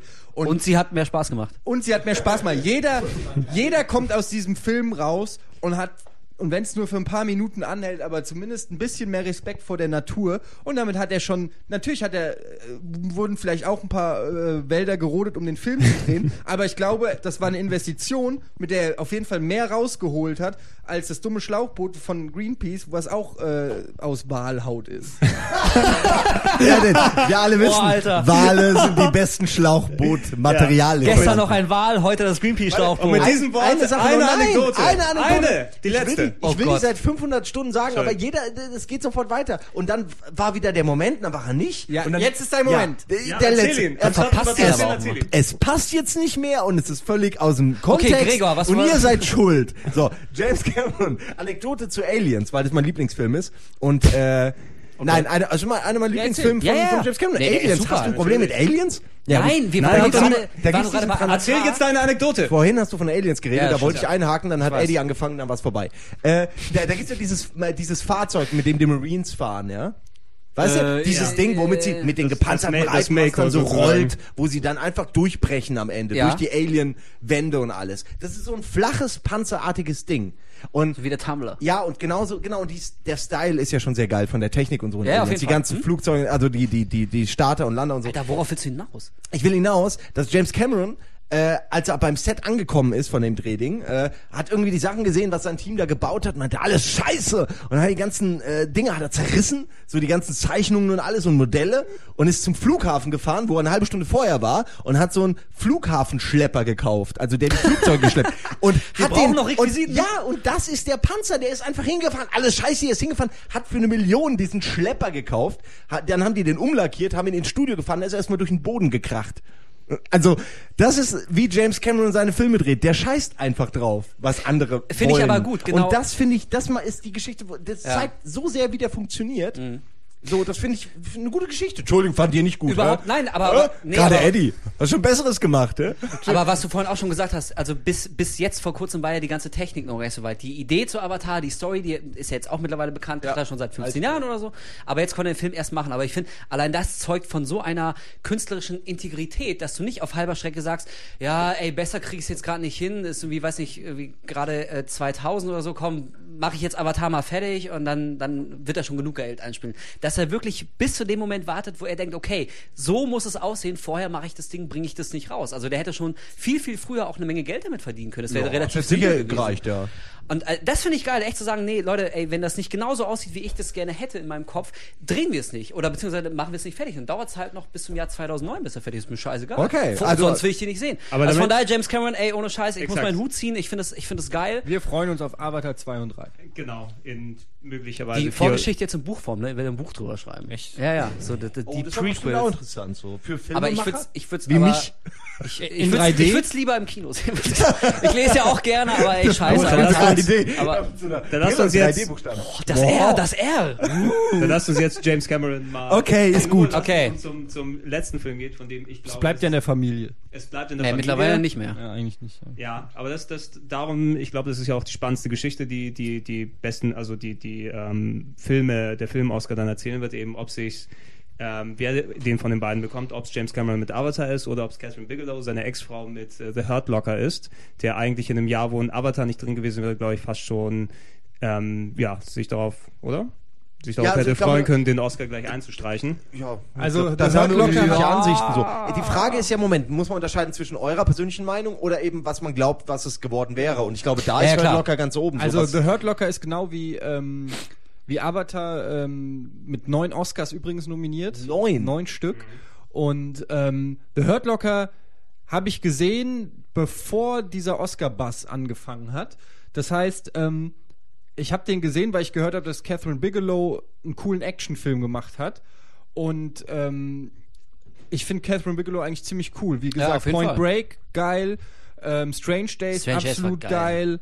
Und ähm, die, die, die war, also das ist schon so eine, wo ich, wo ich immer gedacht habe, okay, die macht nicht viele Filme, aber wenn die einen Film macht, ist der in der Regel auch geil. Und dann habe ich, dann habe ich mir den angeguckt und ähm, fand den auch cool. Also fand den auch richtig geil. Da waren echt so ein paar Szenen, wo ich dachte, Halleluja, also da hat die eine, eine äh, Spannung aufgebaut, die wirklich immens ist. Also richtig, richtig cool. Ähm, aber am Ende des Tages, also nach dem Film, ich fand den cool und so, ich hätte nie damit gerechnet, dass der Film so Oscar-mäßig abgeht. Und wir reden jetzt über neun Oscar-Nominierungen. Finde ich krass, hätte ich nicht Das gedacht. wundert mich aber nicht, weil bei dem Thema ist es doch irgendwie selbsterklärend. also es gab so viele Ja, Filme zu eben. dem Thema und wie viele Echt? sind denn da Oscar nominiert gewesen? Gar Also- so viele, die wirklich auch, sage ich mal, gut waren, dass man wirklich auch sagen kann, das hat er auch verdient. Vielleicht sagen wir mal ganz kurz für die Leute, die Hurt Locker jetzt, fällt keiner ein. Okay, noch nicht gesehen erklären, haben. ja. Der ist ja jetzt hier noch nicht Tödliches in der Form. Kommando übrigens im Deutschen. Ja, ist genau. das nicht der Allein- schlechteste, Tödliche- fürchterlichste Tödliches Titel, Kommando? den Tödliches ein Film mit Kommando. neun Oscar-Nominierungen je bekommen hat? Tödliches Kommando? Tödliches Ja, Kommando. ich glaube, so einen Das haben wir aus den Jo- 80ern irgendwo, ja. Dolph Lundgren Steven und äh. Steven Seagal in Ja, einer ja. Doppelrolle. Also irgendwie. Ganz schlimm. Naja. Ich ja, fand das Fall, fürchterlich. Äh, äh, Fass doch noch mal kurz zusammen, genau. Äh, äh, um ein, ich glaube, Bombenentschärfungsspezialistenteam in Irak und äh, beleuchtet quasi ungefähr, grob geschätzt, 40 Tage ungefähr. Also man sieht auch nicht jeden Tag, es wird immer Ja, die letzten 40 Tage, die genau, letzten bis sie 40 abgelöst Tage, werden. 40 Tage ihrer Schicht. Und ähm, einer von diesen äh, Typen, deren Namen ich jetzt auch schon wieder vergessen habe, ist halt der eigentliche Bombenentschärfungsspezialist. Also er ist immer derjenige, wenn dieser kleine Entschärfungsroboter äh, auf halber Strecke mal stecken bleibt, die die äh, Soldaten einmal hinfahren, um da die Bomben manuell zu entschärfen, dann äh, zieht er so, einen- so einen bombensicheren äh, Suit an, macht sich zur Bombe auf und entschärft die halt mit viel Gefummel. Das ist natürlich eine extrem äh, tödliche, gefährliche Arbeit. Also quasi ja auch ständig tatsächlich im aktuellen Lauf da passiert und gemacht werden muss. Genau, also, also- im Moment äh, wird da ständig was entschärft, weil ja, Ja, ja, genau, die Sachen, die nicht explodieren, die hat man vorher entschärft, ist ja klar so. Genau, und was natürlich äh, re relativ prekär ist, ist, dass dieser Typ, unser kleiner Bombenspezialist, Spezialist, der ist auch so grenzwertig todesgeil. Also der wirkt so leicht psychopathisch, als würde ihm an seiner eigenen äh, Sicherheit nicht viel liegen und damit auch nicht an der seines Teams. Also er sitzt dann vor der Bombe und nimmt sich erstmal den Schutzhelm ab und zieht die ganze Weste aus, weil er meint, ey, wenn ich schon sterben muss, dann will ich es wenigstens bequem dabei haben. Und alle anderen so, what the fuck, was machst du da, Alter? Zieh das Ding wieder an. Aber er scheißt irgendwie drauf und geht quasi der Todesgefahr mit so einem äh, Grinsen entgegen.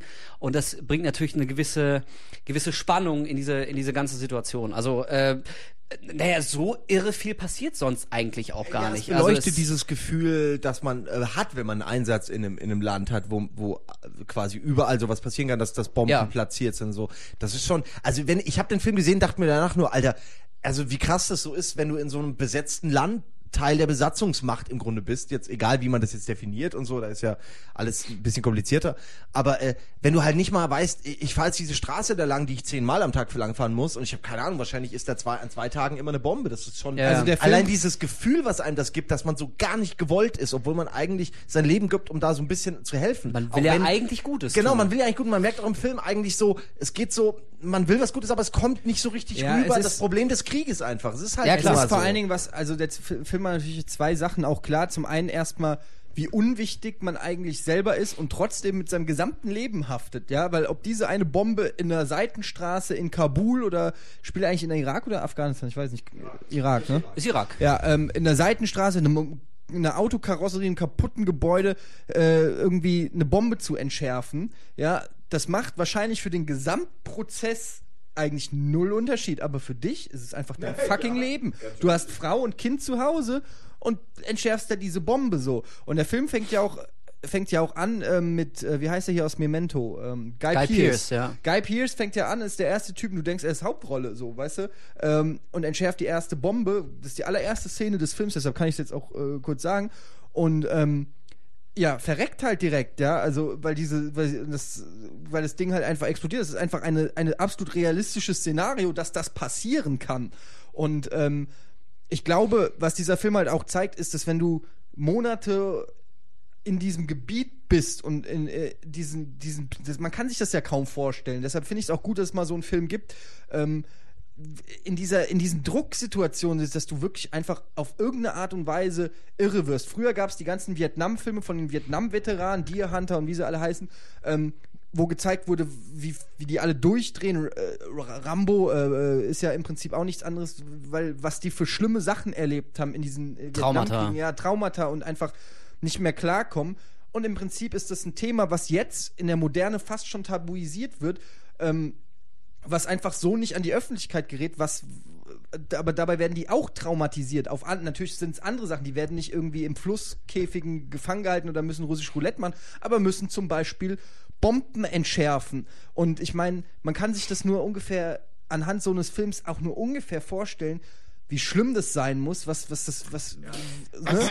was, und wie einen das verändert dann halt. Und deshalb ist der Film wahrscheinlich auch nominiert. Man, natürlich kann man sagen, okay, ist wieder klar, Krieg und bla und so, aber ich finde es gar nicht so schlecht. Ja, also eine Sache ganz kurz. Yay. Ich bin sofort fertig, ich weiß, bitte, bitte. ich rede gerade viel, aber was, was ich dem Film gutheißen muss, so sehr ich ihn auch nicht jetzt unbedingt, also ja, ist ein Oscar nominiert, okay, ich hoffe nicht, dass er gewinnt so, aber ähm, er ist tatsächlich jetzt nicht so pro Amerika, wie man das aufgrund des Films erwarten kann. Sehr also unpolitisch. man zeigt eigentlich schon, dass die Soldaten ja. dafür, dass sie eigentlich da sind, um zu helfen und, und quasi ein gutes Gefühl der, der Bevölkerung zu geben, dass sie viel zu assig sind und auch viel zu gestresst und das dann abgeben an die Bevölkerung, so dass sie als Besatzer empfunden werden. Das ist das, das typische Problem. Und also äh, das ist ja sehr, es geht ja schon gegen die Soldaten und deren äh, Führungspersönlichkeiten ja. in dem Sinne. Äh, und äh, wundert mich, dass sowas dann so durchkommt, ohne dass es irgendwie, dass, dass das dann noch nominiert wird. Und so finde ich eigentlich, hey, wundert ja. mich ein bisschen, weil die, die US-Soldaten jetzt nicht so gut wegkommen. Das stimmt. Also die kommen schon auch ein bisschen wie arschige Volltrottel, die nichts außer ihrem eigenen äh, Bundesstaat kennen. Habe ich rüber. eigentlich gar nicht. Also ich habe das eher Na, so. Also nein, nein, ich meine jetzt manche. Ich meine jetzt auch nicht alle, nicht nicht die ich glaub, Hauptdarsteller. Ich glaube, so, sie kommen. Also ich habe das eher. Die, doch die Szenen, wo sie dann im Stau sind und und die Leute anscheißen und weißt du, die sind im Stau und die die Leute vor ihnen wissen ja nicht, dass sie gerade irgendwo hin müssen und es wichtig ist. Ja. Die sehen nur hinter sich ein Humvee und werden mit Flaschen beworfen. Also so als Beispiel. Ja, da denke ich mir doch, Alter, fuck you. Weißt du? Also das ja, ich glaube gerade deshalb, wenn ich vorne drin ich, Simon, ich glaube denke, ey, was wollt ihr denn hier? Ihr seid nicht mal, ihr seid in mein Land gekommen, bewerft mich hier auf der Straße so als Beispiel. Das ist ein schlechtes Zeichen. Aber ich glaube gerade so. deshalb ähm, kommt, also die die Soldaten in dem Film kommen ja auch eher so, sage ich mal, ein bisschen als Opfer ähm, dieser dieser Maschine, dieser Riesenmaschinerie. Das ist das, was ich ähm, auch am Anfang meinte. Daher, dass sie einfach im Prinzip ihr, mit ihrem ihr Leben opfern für was eigentlich so? Das ist ja durchaus die Frage und, und die, die, diese gewisse, eine gewisse Sinnlosigkeit wird da ja auch in den Raum ähm, gestellt, äh, gerade des Individuums. Also es, der Film ist ja relativ unpolitisch, es wird ja nicht über großpolitische ähm, Verstrickungen oder so, sondern wirklich um, um Einzelschicksale, ein, einfach, äh, die, äh, einfach ein Einblick in das Leben eines GIs im Prinzip, so simpel sich's anhört und einfach so realistisch, wie es halt ist. Das sind sicherlich nicht die intellektuellen Überflieger, das sind sicher nicht die coolsten Typen, mit denen man abhängt, ähm, und aber auch gleichzeitig will man, glaube ich, nicht mit denen tauschen und trotzdem irgendeiner muss es machen, so irgendwie, weißt du, äh, it's a dirty job, but someone's got to do it. Also irgendwie. Genau, das ist halt, das ist halt ein Blick auf ein winziges Mosaiksteinchen dieses ganzen genau. Krieges. Also wie du schon gesagt hast, da wird nicht ja. probiert, das alles unbedingt in so einen weltpolitischen ja, ja. Kontext äh, zu packen. Warum ist es so gekommen, wie es jetzt gekommen ist, sondern die Kamera ist echt ganz nah dran an, an diesen paar Typen, die jeden verdammten Tag da aus ihrem Bunker müssen, um irgendwo eine Bombe zu entschärfen, was ja potenziell äh, auch gerne mal in die Hose geht. Also überleben ja auch nicht immer alle. Und ich finde also, ähm, das macht der Film auch echt gut, dieses extreme, unkalkulierbare Stressmoment. Also du merkst natürlich, das sind wirklich souveräne Soldaten, die sind durchtrainiert, die sind relativ cool, die wissen sich zu wehren, die sind jetzt nicht so verschüchterte kleine Häschen, die nicht wissen, wie ihnen geschieht und wo sie eigentlich sind. Die sind da schon, um ihren Job zu tun und den machen sie auch alle sehr gut. Aber äh, sobald es wieder zu so einer Szene kommt, wo sie irgendwo eine Autobombe oder sonst eine Bombe entschärfen müssen, ähm, habe ich äh, als Zuschauer, ich habe diesen, diesen Stress, je länger die Szene dauerte, immer mehr gemerkt. Also äh, da konnte ich auch wirklich nachvollziehen, dass bei allem Training, wie bei aller Abgebrühtheit. Ähm, aber wenn du wirklich in so einer Situation bist, dass, dass du da in Irak, äh, im Irak irgendwo stehst, potenziell von jeder Seite jede Sekunde beschossen werden kannst, muss das aber eine Bombe entschärfen. Das ist wirklich, also da konnte ich auch nachvollziehen, warum so traurig es ist, aber warum es auch immer wieder zu so blöden Zwischenfällen kommt. Das klingt jetzt ultra hart, aber so passiert es nun mal, dass Zivilisten abgeballert aber werden. Aber das ist genau der Punkt, was auch der Simon gerade gesagt hat, dieses, die Angst entsteht ja nicht nur durch die Bombe, die entschärft werden muss, sondern du siehst um dich rum lauter Leute und 90% von denen sind unschuldig, aber vielleicht ist irgendwo einer, der nicht telefoniert, sondern mit seinem Handy was zündet. Und du genau. weißt es nicht, ja. du kannst den Unterschied nicht ausmachen. Das ist ja der, der Punkt. Es gibt Selbstmordattentäter im Irak oder in Afghanistan und ähm, die kommen auf dich zu und was machst du? Du sagst, bleib stehen. Und er kommt weiter auf dich zu. So, du weißt, du weißt es nicht.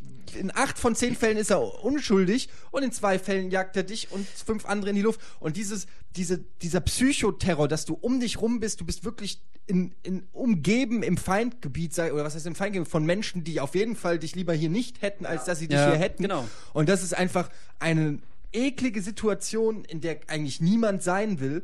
Und äh, das ist ja wirklich, äh, die beobachten dann die Leute auf den Dächern mit Ferngläsern und und, Da und tut die, sich was, und, da tut und sich tut was. sich was und hektische Bewegungen Ja. und es blitzt und du wirst voll man, wahnsinnig. Man, man wird ja auch, äh, also da gibt's auch die Momente, wo sie merken, oh, hier wird's gefährlich, weil sie gefilmt werden, wo man also wo, wo, wo man schon merkt, die, die nehmen es jetzt schon auf für YouTube, gleich passiert hier irgendwas, damit sie es halt haben. Genau, ja. Und äh, das ist tatsächlich bizarr. Ich meine, guck auf YouTube mal in die Richtung und so, da gibt es eine Menge von diesen, die auch immer jeden wieder Fall. hochgestellt werden und so von diesem ganzen Amateuraufnahmen, wo, wo irgendwelche Anschläge gefilmt werden. So. Also das Mhm. ist schon, das ist eine reelle Situation, die da ständig passiert, so jeden Tag. Und das ist schon krass. Genau. Weil äh, jemand in dem Moment, wenn ich mir das vorstelle, der hält zwar eine Kamera auf dich, aber im Grunde ist es eine Waffe. Weißt du so, weil er weiß was, was du nicht weißt und wartet eigentlich nur darauf, dass es passiert oder ob es passiert, ja. So. Das ist schon irgendwie, das ist schon eine Aggressivität, die man, die um dich herum überall ist, so schwer, Also- äh, da, da dann noch normal zu bleiben. Ja. Und das, ja. Das macht der Film echt sehr gut. Also das, das hat mich am meisten beeindruckt. Ähm, dieses, äh, ja, die, genau, die, die, dieses unkontrollierbare Gefühl der Bedrohung. Also so eine Situation, die sich immer mehr zuspitzt, die du irgendwann, also du merkst ja auch in den Szenen, auch wenn es coole Soldaten sind und wenn sie die dicken Knarren haben, aber sie können die Situation einfach nicht mehr kontrollieren. Da entwickelt sich so, ein, so eine gewisse Bewegung und es kommt fast zu so einer, zu so einer Hysterie, weißt du, auf, auf einmal weißt du wirklich nicht mehr, werde ich aus irgendeinem Fenster gerade, gerade irgendwie bin ich im, im Zielfernrohr, hat der Typ wirklich nur ein Handy am Ohr oder löst er damit ja- vielleicht es eine gibt Bombe ja in aus? diesem? Film- es Panik gibt ja- übertragen die gut. es gibt ja in diesem Film Und, und diese deswegen, eine Szene, wo äh, warte mal, aber ja. de deswegen ähm, glaube ich, vielleicht ohne dass er es will, aber weckt der Film vielleicht auch so ein bisschen Verständnis für, ja, für die Jungs, die wirklich da sind jeden Tag und innerhalb von Sekunden wichtige Entscheidungen treffen müssen. Wenn die einem Taxifahrer zurufen, sofort stehen bleiben, hier Sperrgebiet, der rollt aber noch zwei Meter weiter und rollt vielleicht so langsam aus, anstatt dass er sofort aussteigt. Also wie Eddie schon gesagt hat, in acht von zehn Fällen hat er es nur nicht gecheckt oder, oder ist völlig harmlos. Aber da ist halt immer noch diese eine oder diese zwei Fälle von zehn, wo er halt nicht harmlos ist. Und wie verhältst du dich da? also, also was, was möchtest du die Situation nicht eskalieren lassen, weil du denkst, es wird schon nichts passieren? Oder nimmst du in Kauf, dass vielleicht dieser eine Typ von tausend, aber genau dieser eine Typ, der jetzt gerade mit seinem Taxi auf dich zurollt, dass der sich wirklich gleich in die Luft springt, weil er sich irgendwie komisch verhält. Ja, es gibt also ja- das sind so Situationen, die sind gar nicht immer so klar und eindeutig, wie das dann für uns, äh, wie wenn wieder in den Nachrichten Und es gibt ja in dem Film diese eine. Szene, die das ganz genau äh, auch nochmal äh, zeigt, ist, äh, wenn er diese Verfolgungsjagd aufnimmt und dann in diesem Haus des äh, einem Irakis landet und äh, da eigentlich gar nichts ist und der Typ ihm, glaube ich, einen Tee anbietet oder Kaffee oder irgendwie, ich weiß gar nicht mehr, erinnert ihr euch die Szene, wo Ja, er da in ja, dem Haus ja, ist? ich glaub, einen Tee, und, ja. ähm, und irgendwie und er ist völlig, er fährt voll den Film, er verfolgt jemanden und, und, und äh, springt über Mauern und landet da und da ist überhaupt nichts. Es ist, äh, und das zeigt dir einfach nur so dieses, diese, du wirst wirklich auch paranoid, du kannst gar nicht mehr unterscheiden von einer reellen Gefahr und von einer potenziellen Gefahr oder von, von gar keiner Gefahr. So, das ist für, das ist verschwimmt total. Und das ist ja dann auch der Clou des Films, meiner Meinung nach, so habe ich das zumindest äh, interpretiert und verstanden, weshalb er dann sich ähm, äh, äh, am Schluss entscheidet, ähm, Achtung, Spoiler. ähm, Ey, Ja, nee, den ey, ohne piep ich- den piep ich also raus. echt schade, weil gerade das Ende ist echt Mit toll. Anlauf. Ja, den, den piep ich raus.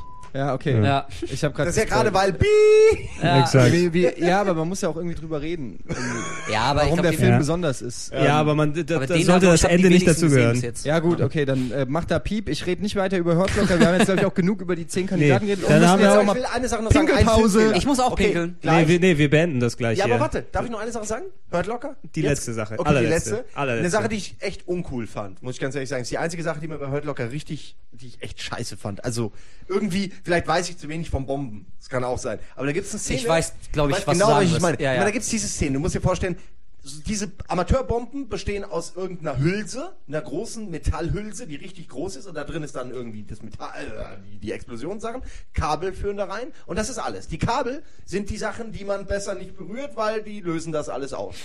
Und dann ist da diese Szene, wo der Typ merkt, okay, ich bin umgeben, also jetzt auch, äh, da spoilere ich jetzt, weiß ich nicht, ist ja egal. Das ist jetzt Nein, keine ist nicht große, egal. Nein, das ist jetzt keine Spoiler-Szene wirklich. Es geht einfach darum, dass der Typ umgeben ist von Bomben und die anhand dieses, dieser Kabel, die da reinführen, hochzieht.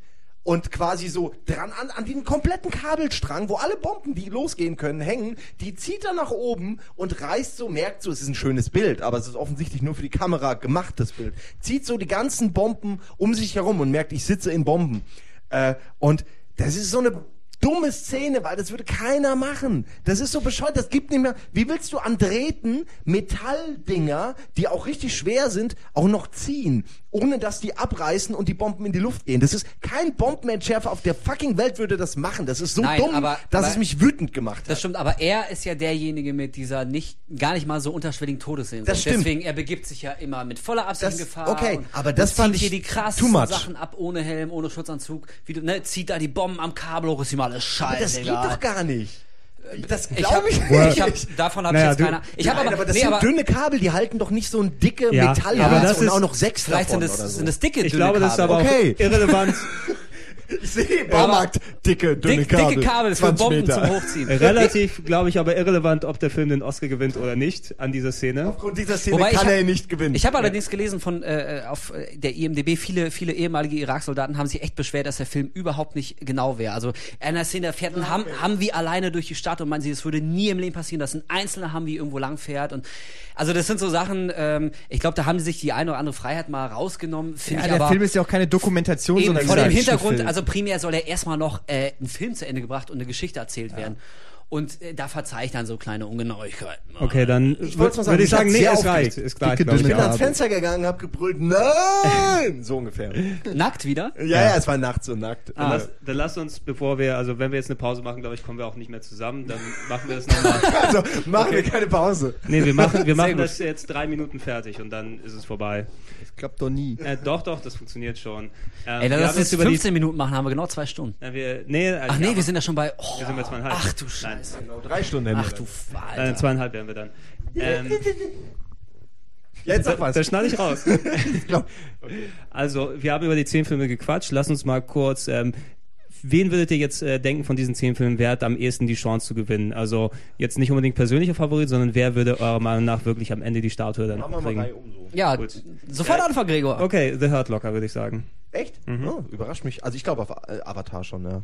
Ich glaube auch Avatar, weil ich wirklich glaube, dass die Academy in dem Fall echt so klug sein sollte und eine politisch äh, kluge Entscheidung fällen sollte und Avatar auszeichnen. Ich glaube auch Avatar gewinnt.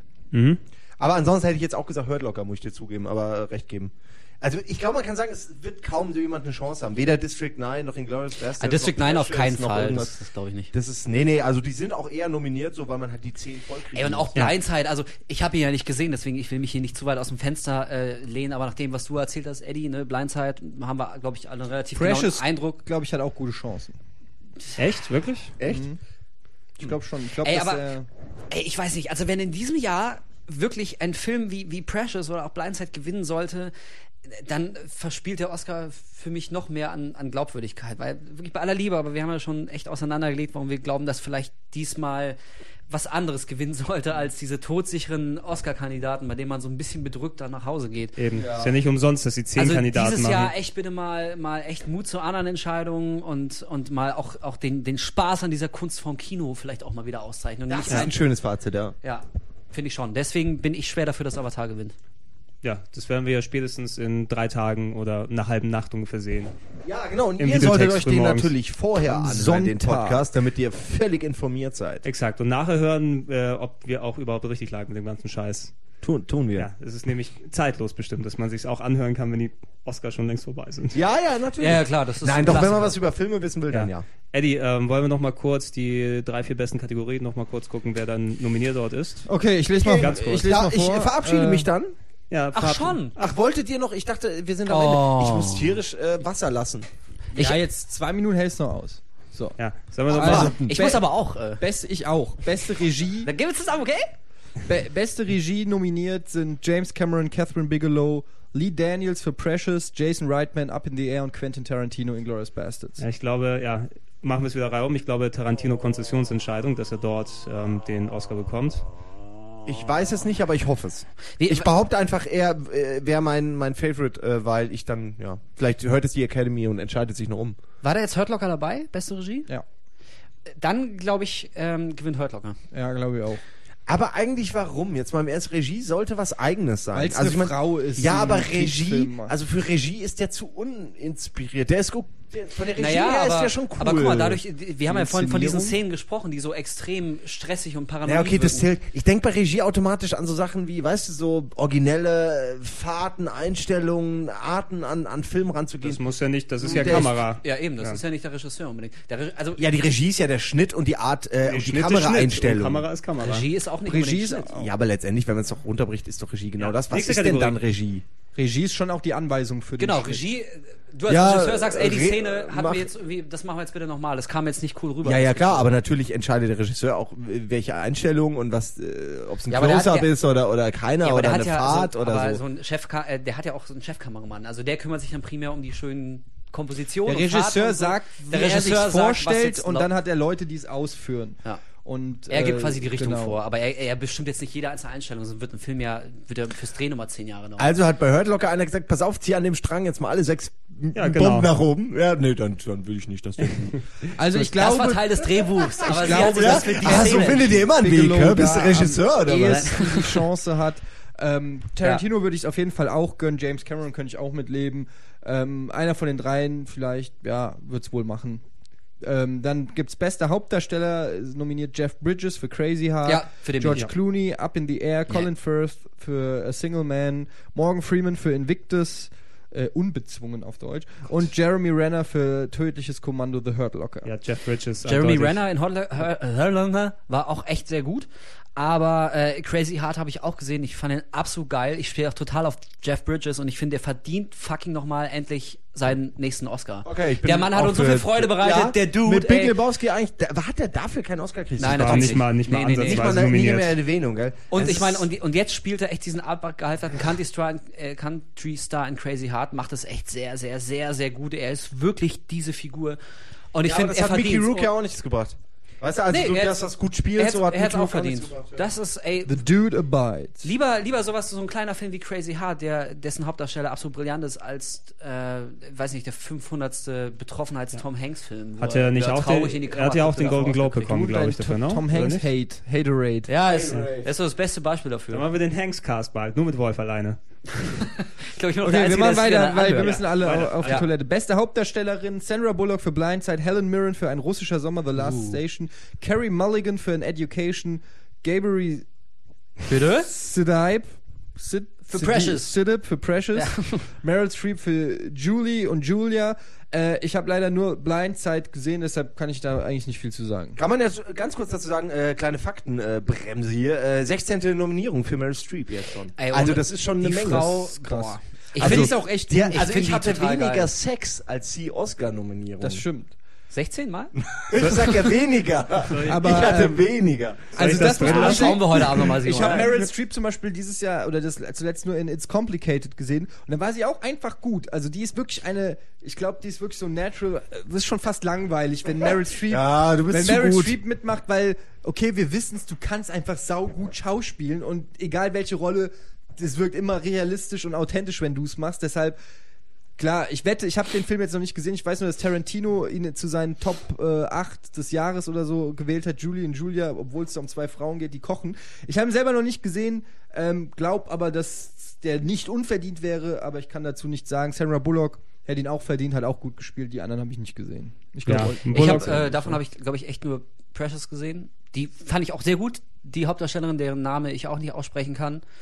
Äh, ich glaube aber nicht, dass sie es macht. Also ich, da könnte ich mir echt vorstellen, dass es irgendwie echt Sandra Bullock wird, um so ein bisschen, Denke ich, denke ich mal auch. um so ein bisschen so ver versöhnlich hier kommen, Sandra Bullock, hast mal was Gutes gemacht. Könnte ich mir tatsächlich auch vorstellen, ja. Finde ich aber auch, weil ich den Film nicht gesehen habe, fände ich das wahrscheinlich auch okay, wird sie schon verdient haben, äh, habe ich aber jetzt keine, keine beson keinen besonderen Bezug zu. Von daher, Ja. er gibt Sandra Bullock und meinetwegen. Gut. Nächste Kategorie?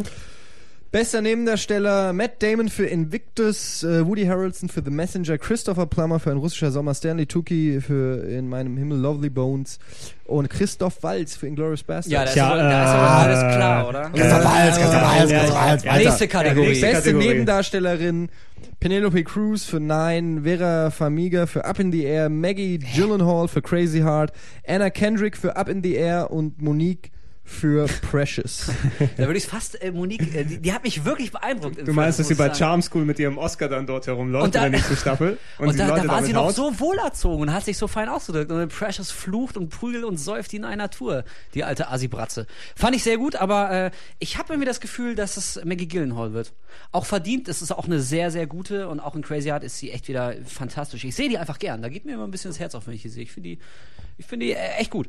Also- und äh, sie hat es irgendwie auch verdient und ich habe irgendwie das Gefühl, dass, dass sie diesmal mit der Trophäe nach Hause geht. Ich glaube schon. Also ich fand Anna Kendrick in Up in the Air ganz gut, als die, ähm, Ach, war das die Junge? die, die junge? Assistentin, fand ich schon gut gespielt, so wie die darüber Ja. kommt, so diese äh, über ehrgeizige, ein bisschen naive und arrogante, fand ich schon gut. Ähm, Penelope Cruz habe ich nicht gesehen in Nein, kann ich mir schon vorstellen, dass, Ja, sie, dass sie auch gut Mhm. ist. Vera Farmiga in Up in the Air fand ich jetzt nicht so besonders. Das war Maggie sein Gyllenhaal- Love Interest. Ja, ne? genau. Ja. Maggie Ja. Gyllenhaal in Crazy Heart habe ich nicht gesehen, Monique habe ich auch nicht gesehen. Ja, Maggie Gyllenhaal würde ich sagen. Da enthalte ich mich. Äh, da weiß ich zu wenig. So, das sind, glaube ich, die, die wichtigsten. Äh, Das sind die, glaub ja. wollt ihr noch besser Dokumentarfilm oder bester Schnitt? Äh, nein. Nee, aber ich äh, hoffe auch, ähm, Beste Kostüme. nein, ich hoffe, dass das Weiße Band für den besten ausländischen Film auch noch gewinnt. Stimmt. Der, weil der echt Die deutsche sehr, Fahne sehr, hochhalten. sehr, sehr gut ist. Und Michael Haneke ist auch echt ein guter. Der, der macht so wirklich äh, sehr anspruchsvolles Kunstkino bei Zeiten. Aber das Ding ist ja. schon wirklich. aber, aber weißt du, da, da will ich eher auf die Meinung von Steven. Gätchen vertrauen, wenn der mir sagt, dass der gut ist. Ey, ich Ja, sehe den, ich seh den andauernd in Hamburg. ein- wirklich. ein- ich sehe den andauernd hier. Aber der ist doch Ich glaub, äh, bei den Stars mich. in Hollywood. Der Wenn er nicht gerade hier nicht. in der Videothek. Ich habe jetzt zum Abschluss unseres Podcasts noch ein kurioses äh, gerade entdeckt. Und zwar hier sind, ich habe hier die Liste mit den besten Filmsongs-Nominees. Und, Oh ähm, Gott. Und der Haupt, Moment, der Hauptdarsteller von Up in the Air, George Clooney, der Typ, den er spielt, heißt, glaube ich, Ryan Bingham. ja, genau. Und der Typ, der den Song für Crazy Heart geschrieben hat, der nominiert ist, heißt Ryan Bingham. Zufall? Ich, ich finde übrigens auch, dass dieser Song auch gewinnen sollte. Aber Cra- ist das, nicht, ist das nicht abgefahren, dass einer der Hauptcharaktere und einer, der was, für einen Oscar nominiert was ist denn noch alles als bester Song nominiert? Take It All von äh, in Nine von Maury Jeston, Loin de Paname, Paris 36, Ja, den fand ich nicht so gut. Da fand ich das davor besser. Wie Das flüssig er das auch vorträgt. Down in, Orle Orle Down in Orleans, Küss den Frosch Ugh. und Almost There für Küss den Frosch. Und Hä? ja, den Ja, zwei angesprochenen Songs The Very Kind. Kiss that Auch nicht schlecht. Da, auch da sage ich dann mal Crazy Heart. Beste, übrigens, beste visuelle Zwei Effekte zwei. äh, gibt es nur drei nominierte. Avatar, District 9 und Star Trek. Star Trek, yay! Star Trek, ja gut. Ja, aber der. Nee, kann man die- nicht sagen. Wird nicht gewinnen. Nein. Nee, wird, wird sowieso nicht gewinnen, ja. War auch nicht so gut. Da hätte ich vielleicht ein bisschen drauf gehofft, dass der noch unter den zehn Besten dort landet, aber das wäre so eher. Star eine- Trek. Also ich muss sagen, ich fand den Star Trek, den neuen, auch schon ziemlich gut. Also die, Puh. die Art der Aufarbeitung des alten Themas fand ich cool. Aber jetzt Oscar ist natürlich dann doch Ja, schon ein eben, bisschen also- Ja, hart. aber so äh, zehn Filme, da kann man es ja mal nominieren für die Geeks. Ja, kann man vielleicht mal so drunter schummeln, aber muss Nee. dann auch nicht. Ja, Nur einen Geek-Film zu machen, ist noch keine Oscar-Nominierung. Ja, das Gregor? ja, was, das, das, Spirits will auch eher auf Wolfs Seite. Das Ja. klingt seriöser, wenn ich das tue. Absolut. Exakt, und mit diesem schönen äh, Nerdgebäsche, glaube ich, sollten wir auch. Nein, wir, hä, wir bashen doch keine Nerds. Nein. wir sind doch selber Nerds. Ja, nur Gregor. Jetzt komm. Nee. Soll ich den Oscar-Witz zum Schluss erzählen? Komm, Oh ja, Oscar. Okay, dann, dann gehen wir jetzt Okay. aufs Klo, Okay. oder? Dann Okay, wir uns ist scharf und hat einen Oscar gewonnen. Ingvar Bergmann.